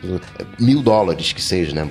Trazendo para uma, uma realidade. Um, pouco diferente, eu ainda acho muito para massificar. E o legal é que hoje você tem esses intermediários que estão chegando junto dos top de linha. Eles não fazem feio, não, não é mais aquela coisa de sofrível como era antes. A experiência hoje tá boa o suficiente, né? O Motorola mostrou que era possível fazer um intermediário bacanudo, se perdeu ali no meio do caminho, acho que ainda tá perdida, mas a Xiaomi acho que tá fazendo um excelente trabalho pra alegria do- dos Xiaominions, né, que o pessoal fala. Mais barato. Faz a mesma coisa, é mais barato. Vou ficar com. Pela popularização, acho que no final das contas o, o que importa é isso, é mais gente tendo acesso e com mais gente tendo acesso. A galera hoje não tá mais pegando um computador e para se alfabetizar digitalmente. A galera tá é com um smartphone, né? A- gente é um ponto fora da curva. A gente que usa notebook, que usa iPad, a gente é um ponto fora da curva. Esse Brasilzão tá aí no, no- com o smartphone e tá com, com os intermediários. Eu, eu lembro o, o- isso de smartphone, é algo marcante pra mim. Foi quando eu fui comprar um, um telefone, tinha sido roubado. Aí eu fui comprar um, um- um telefone novo e eu queria o modelo que eu já tinha. Então pra mim tava já decidido. Ah, eu quero esse que, que, que, que, que eu já tenho. Aí eu fiquei prestando atenção nas conversas paralelas. E aí chegou uma pessoa que queria um, um telefone. E a pergunta que a pessoa fez foi: Mas tem câmera? Né? Que era o, o diferencial, né? Queria. Aí foi antes de, de, de iPhone, isso foi 2006, 2005. E acho que hoje a gente tá nessa, nesse intermediário, né? Hoje já não é mais a câmera só que a gente quer, a gente quer mais coisa. Esse intermediário, então fica o Xiaomi Mi 8. Boa. Dá tempo da gente fazer um, um Alô DT ou encerra aqui? Hum, deixa eu pensar. Dá tempo, vamos fazer umzinho, vai. Umzinho só, pra não passar batido. Vamos lá. Então vou pensar aqui, o Jadilson Bezerra. Você sabe como é que funciona o Alô ADT? Vai lá, vai lá no Twitter, coloca a hashtag Alô ADT e as melhores propostas, as propostas mais criativas, né? São pensadas, caem aqui e, obviamente, recebem as respostas mais criativas. E é o que a gente vai fazer com o Jadilson Bezerra, que falou o seguinte: vocês acham que se o Satya Nadella estivesse no comando da Microsoft, no lugar do Steve Ballmer, a história do Windows Mobile seria outra? Olha. A gente poderia ter três gigantes no sistema móvel? Olha, eu acho que faz sentido pensar nisso, porque obviamente que se fosse outra pessoa à frente, as coisas seriam diferentes, né? É, eu não sou tão entendido de Microsoft para poder falar, ah, porque o estilo do fulano com relação ao mobile era diferente. Não, não vou entrar nesses detalhes, mas eu acredito que sim. Acredito que é uma, é uma possibilidade. E é interessante de imaginar, né? Como seria se tivesse continuado na briga e tanto a questão dos aparelhos e dos smartphones, sistemas, mas também o, o próprio ecossistema de desenvolvimento de apps mobile, que hoje em dia você tem ou o cara é Android, ou o cara é iOS, ou o cara usa algum, algum framework que, que você roda nos dois, tipo React Native ou qualquer outra maluquice dessas. Dá pra ver que eu gosto, né? É... Então seria interessante ver como que se fragmentaria o mercado, os apps, tudo mais. É, é um pensamento interessante. Eu acho que é provável, sim.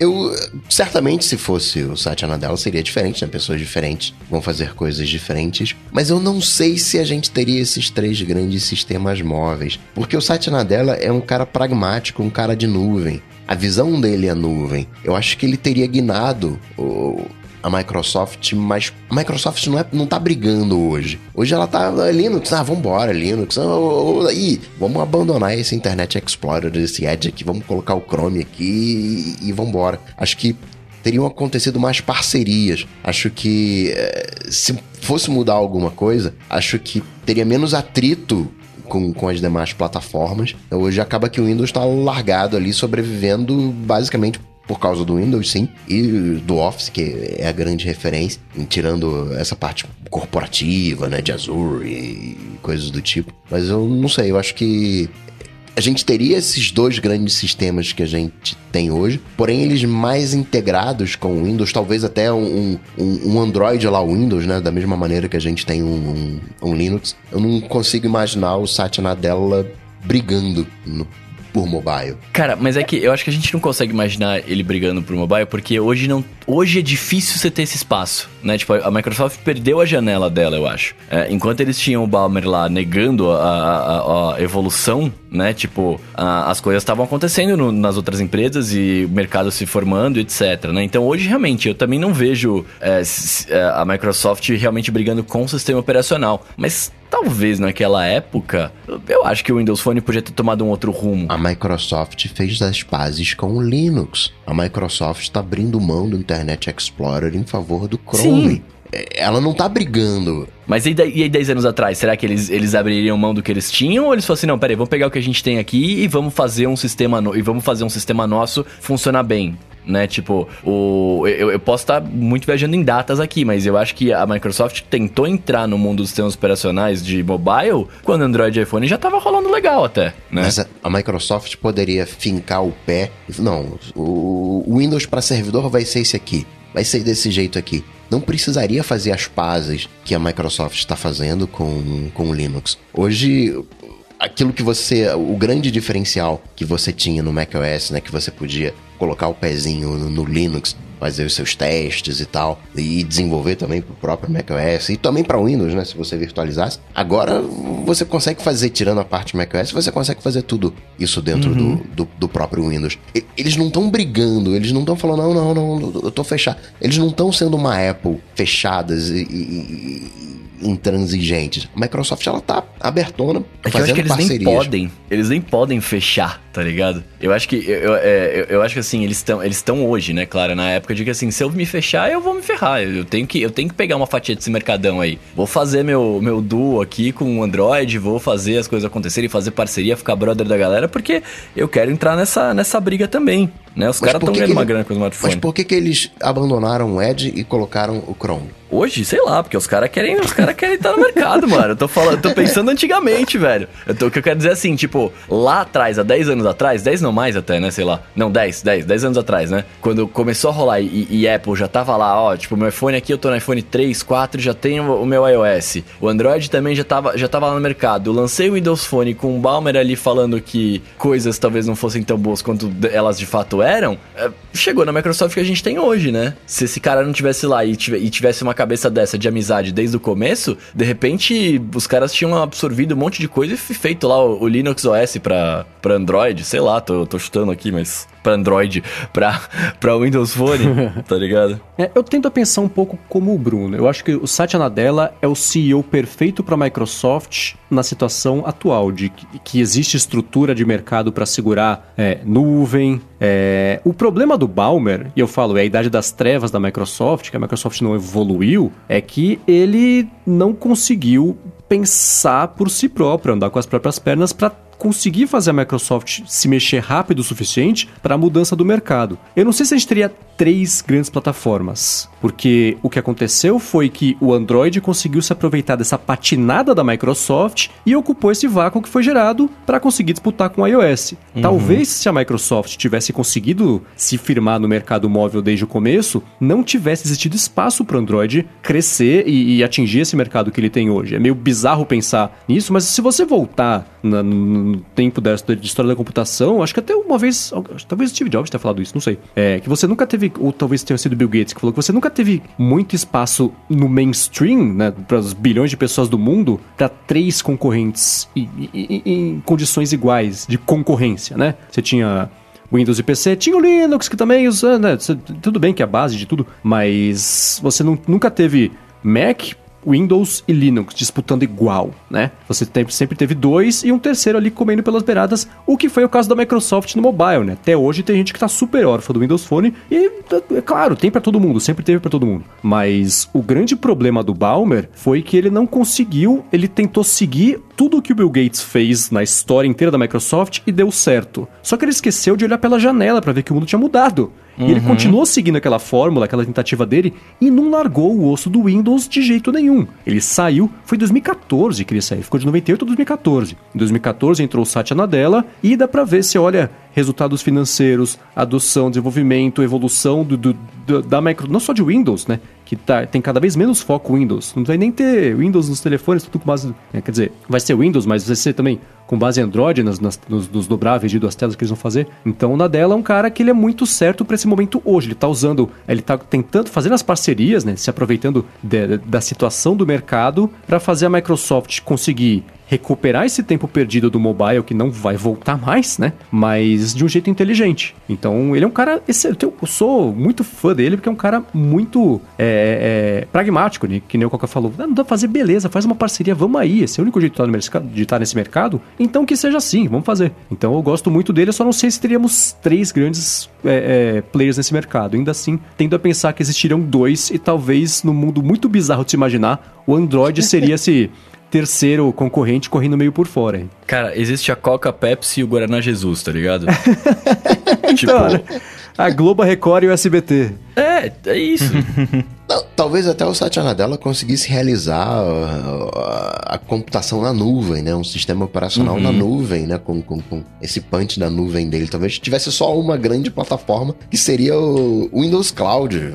Uhum. Uhum. É, então. Muito que bem. Então a gente chega ao final, não só desse episódio, mas de 2019. Agradecer, como sempre, claro, aos adetêncios que pagam um boleto lá no apoia.se barra área de transferência, que mantém esse projeto vivo antes de tudo. Eles. Esse projeto, né, o área de transferência, só existe por causa de vocês, então, meu muito obrigado. Agradecer também a todos os ouvintes que acompanham, né, dividiram um pouco do seu tempo ali no, nas estatísticas do Podcast, dividiram seu tempo com a gente. Desejar, claro, boas festas, um excelente Natal, um feliz ano novo para você e todos os seus. Agradecer também, claro, sempre ao Edu Agora eu vou frezinho, né? Descansar um pouquinho, duas semaninhas. pro Edu que faz essa mágica acontecer também. Claro, ao, ao Mendes e ao, ao Bruno por a companhia ao longo do ano. O seu Rambo também, que acompanhou a gente ao longo do ano, fazendo as participações sempre precisas. Outro dia o, o Mendes fez as estatísticas. Né? Era uma hora e onze, três episódios, uma hora e onze. E quando participava o Rambo, acrescentava acho que era 40 minutos, sei lá, né? 40 é, minutos de. Conteúdos relevantes. É, ou, ou, alguma coisa assim. Então, agradeço a todos, a todos vocês. Feliz Natal, excelente ano novo e ano que vem tô. Eu tô de volta. Vocês estão de volta também? É claro. Claro.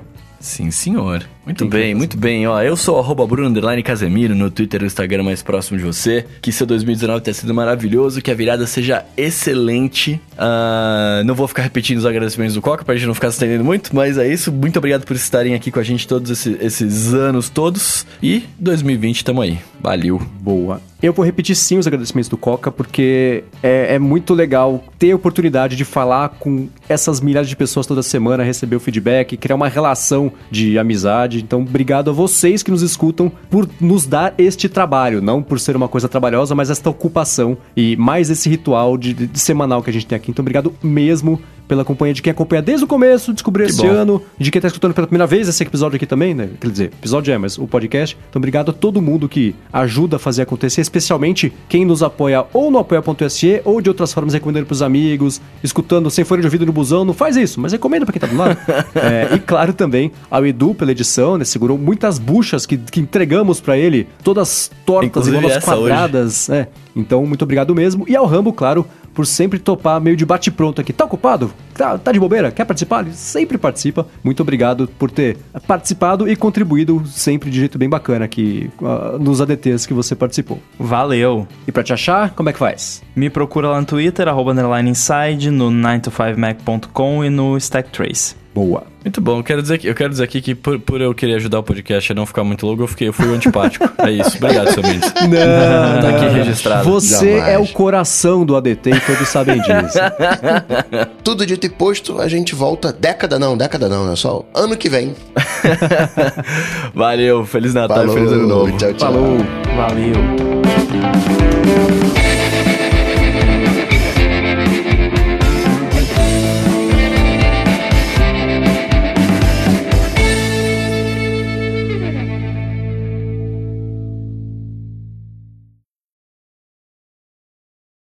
Esse teclado novo do MacBook Pro 16 polegadas é bom, dito até sozinho. Ou então não tá funcionando. Caraca, velho. É, não, o que, tá acontecendo aqui, cara? Não, você sabe o que, que foi isso? Eu tava. tava... Ainda bem que não era nenhuma senha que você ficou dando Ctrl V.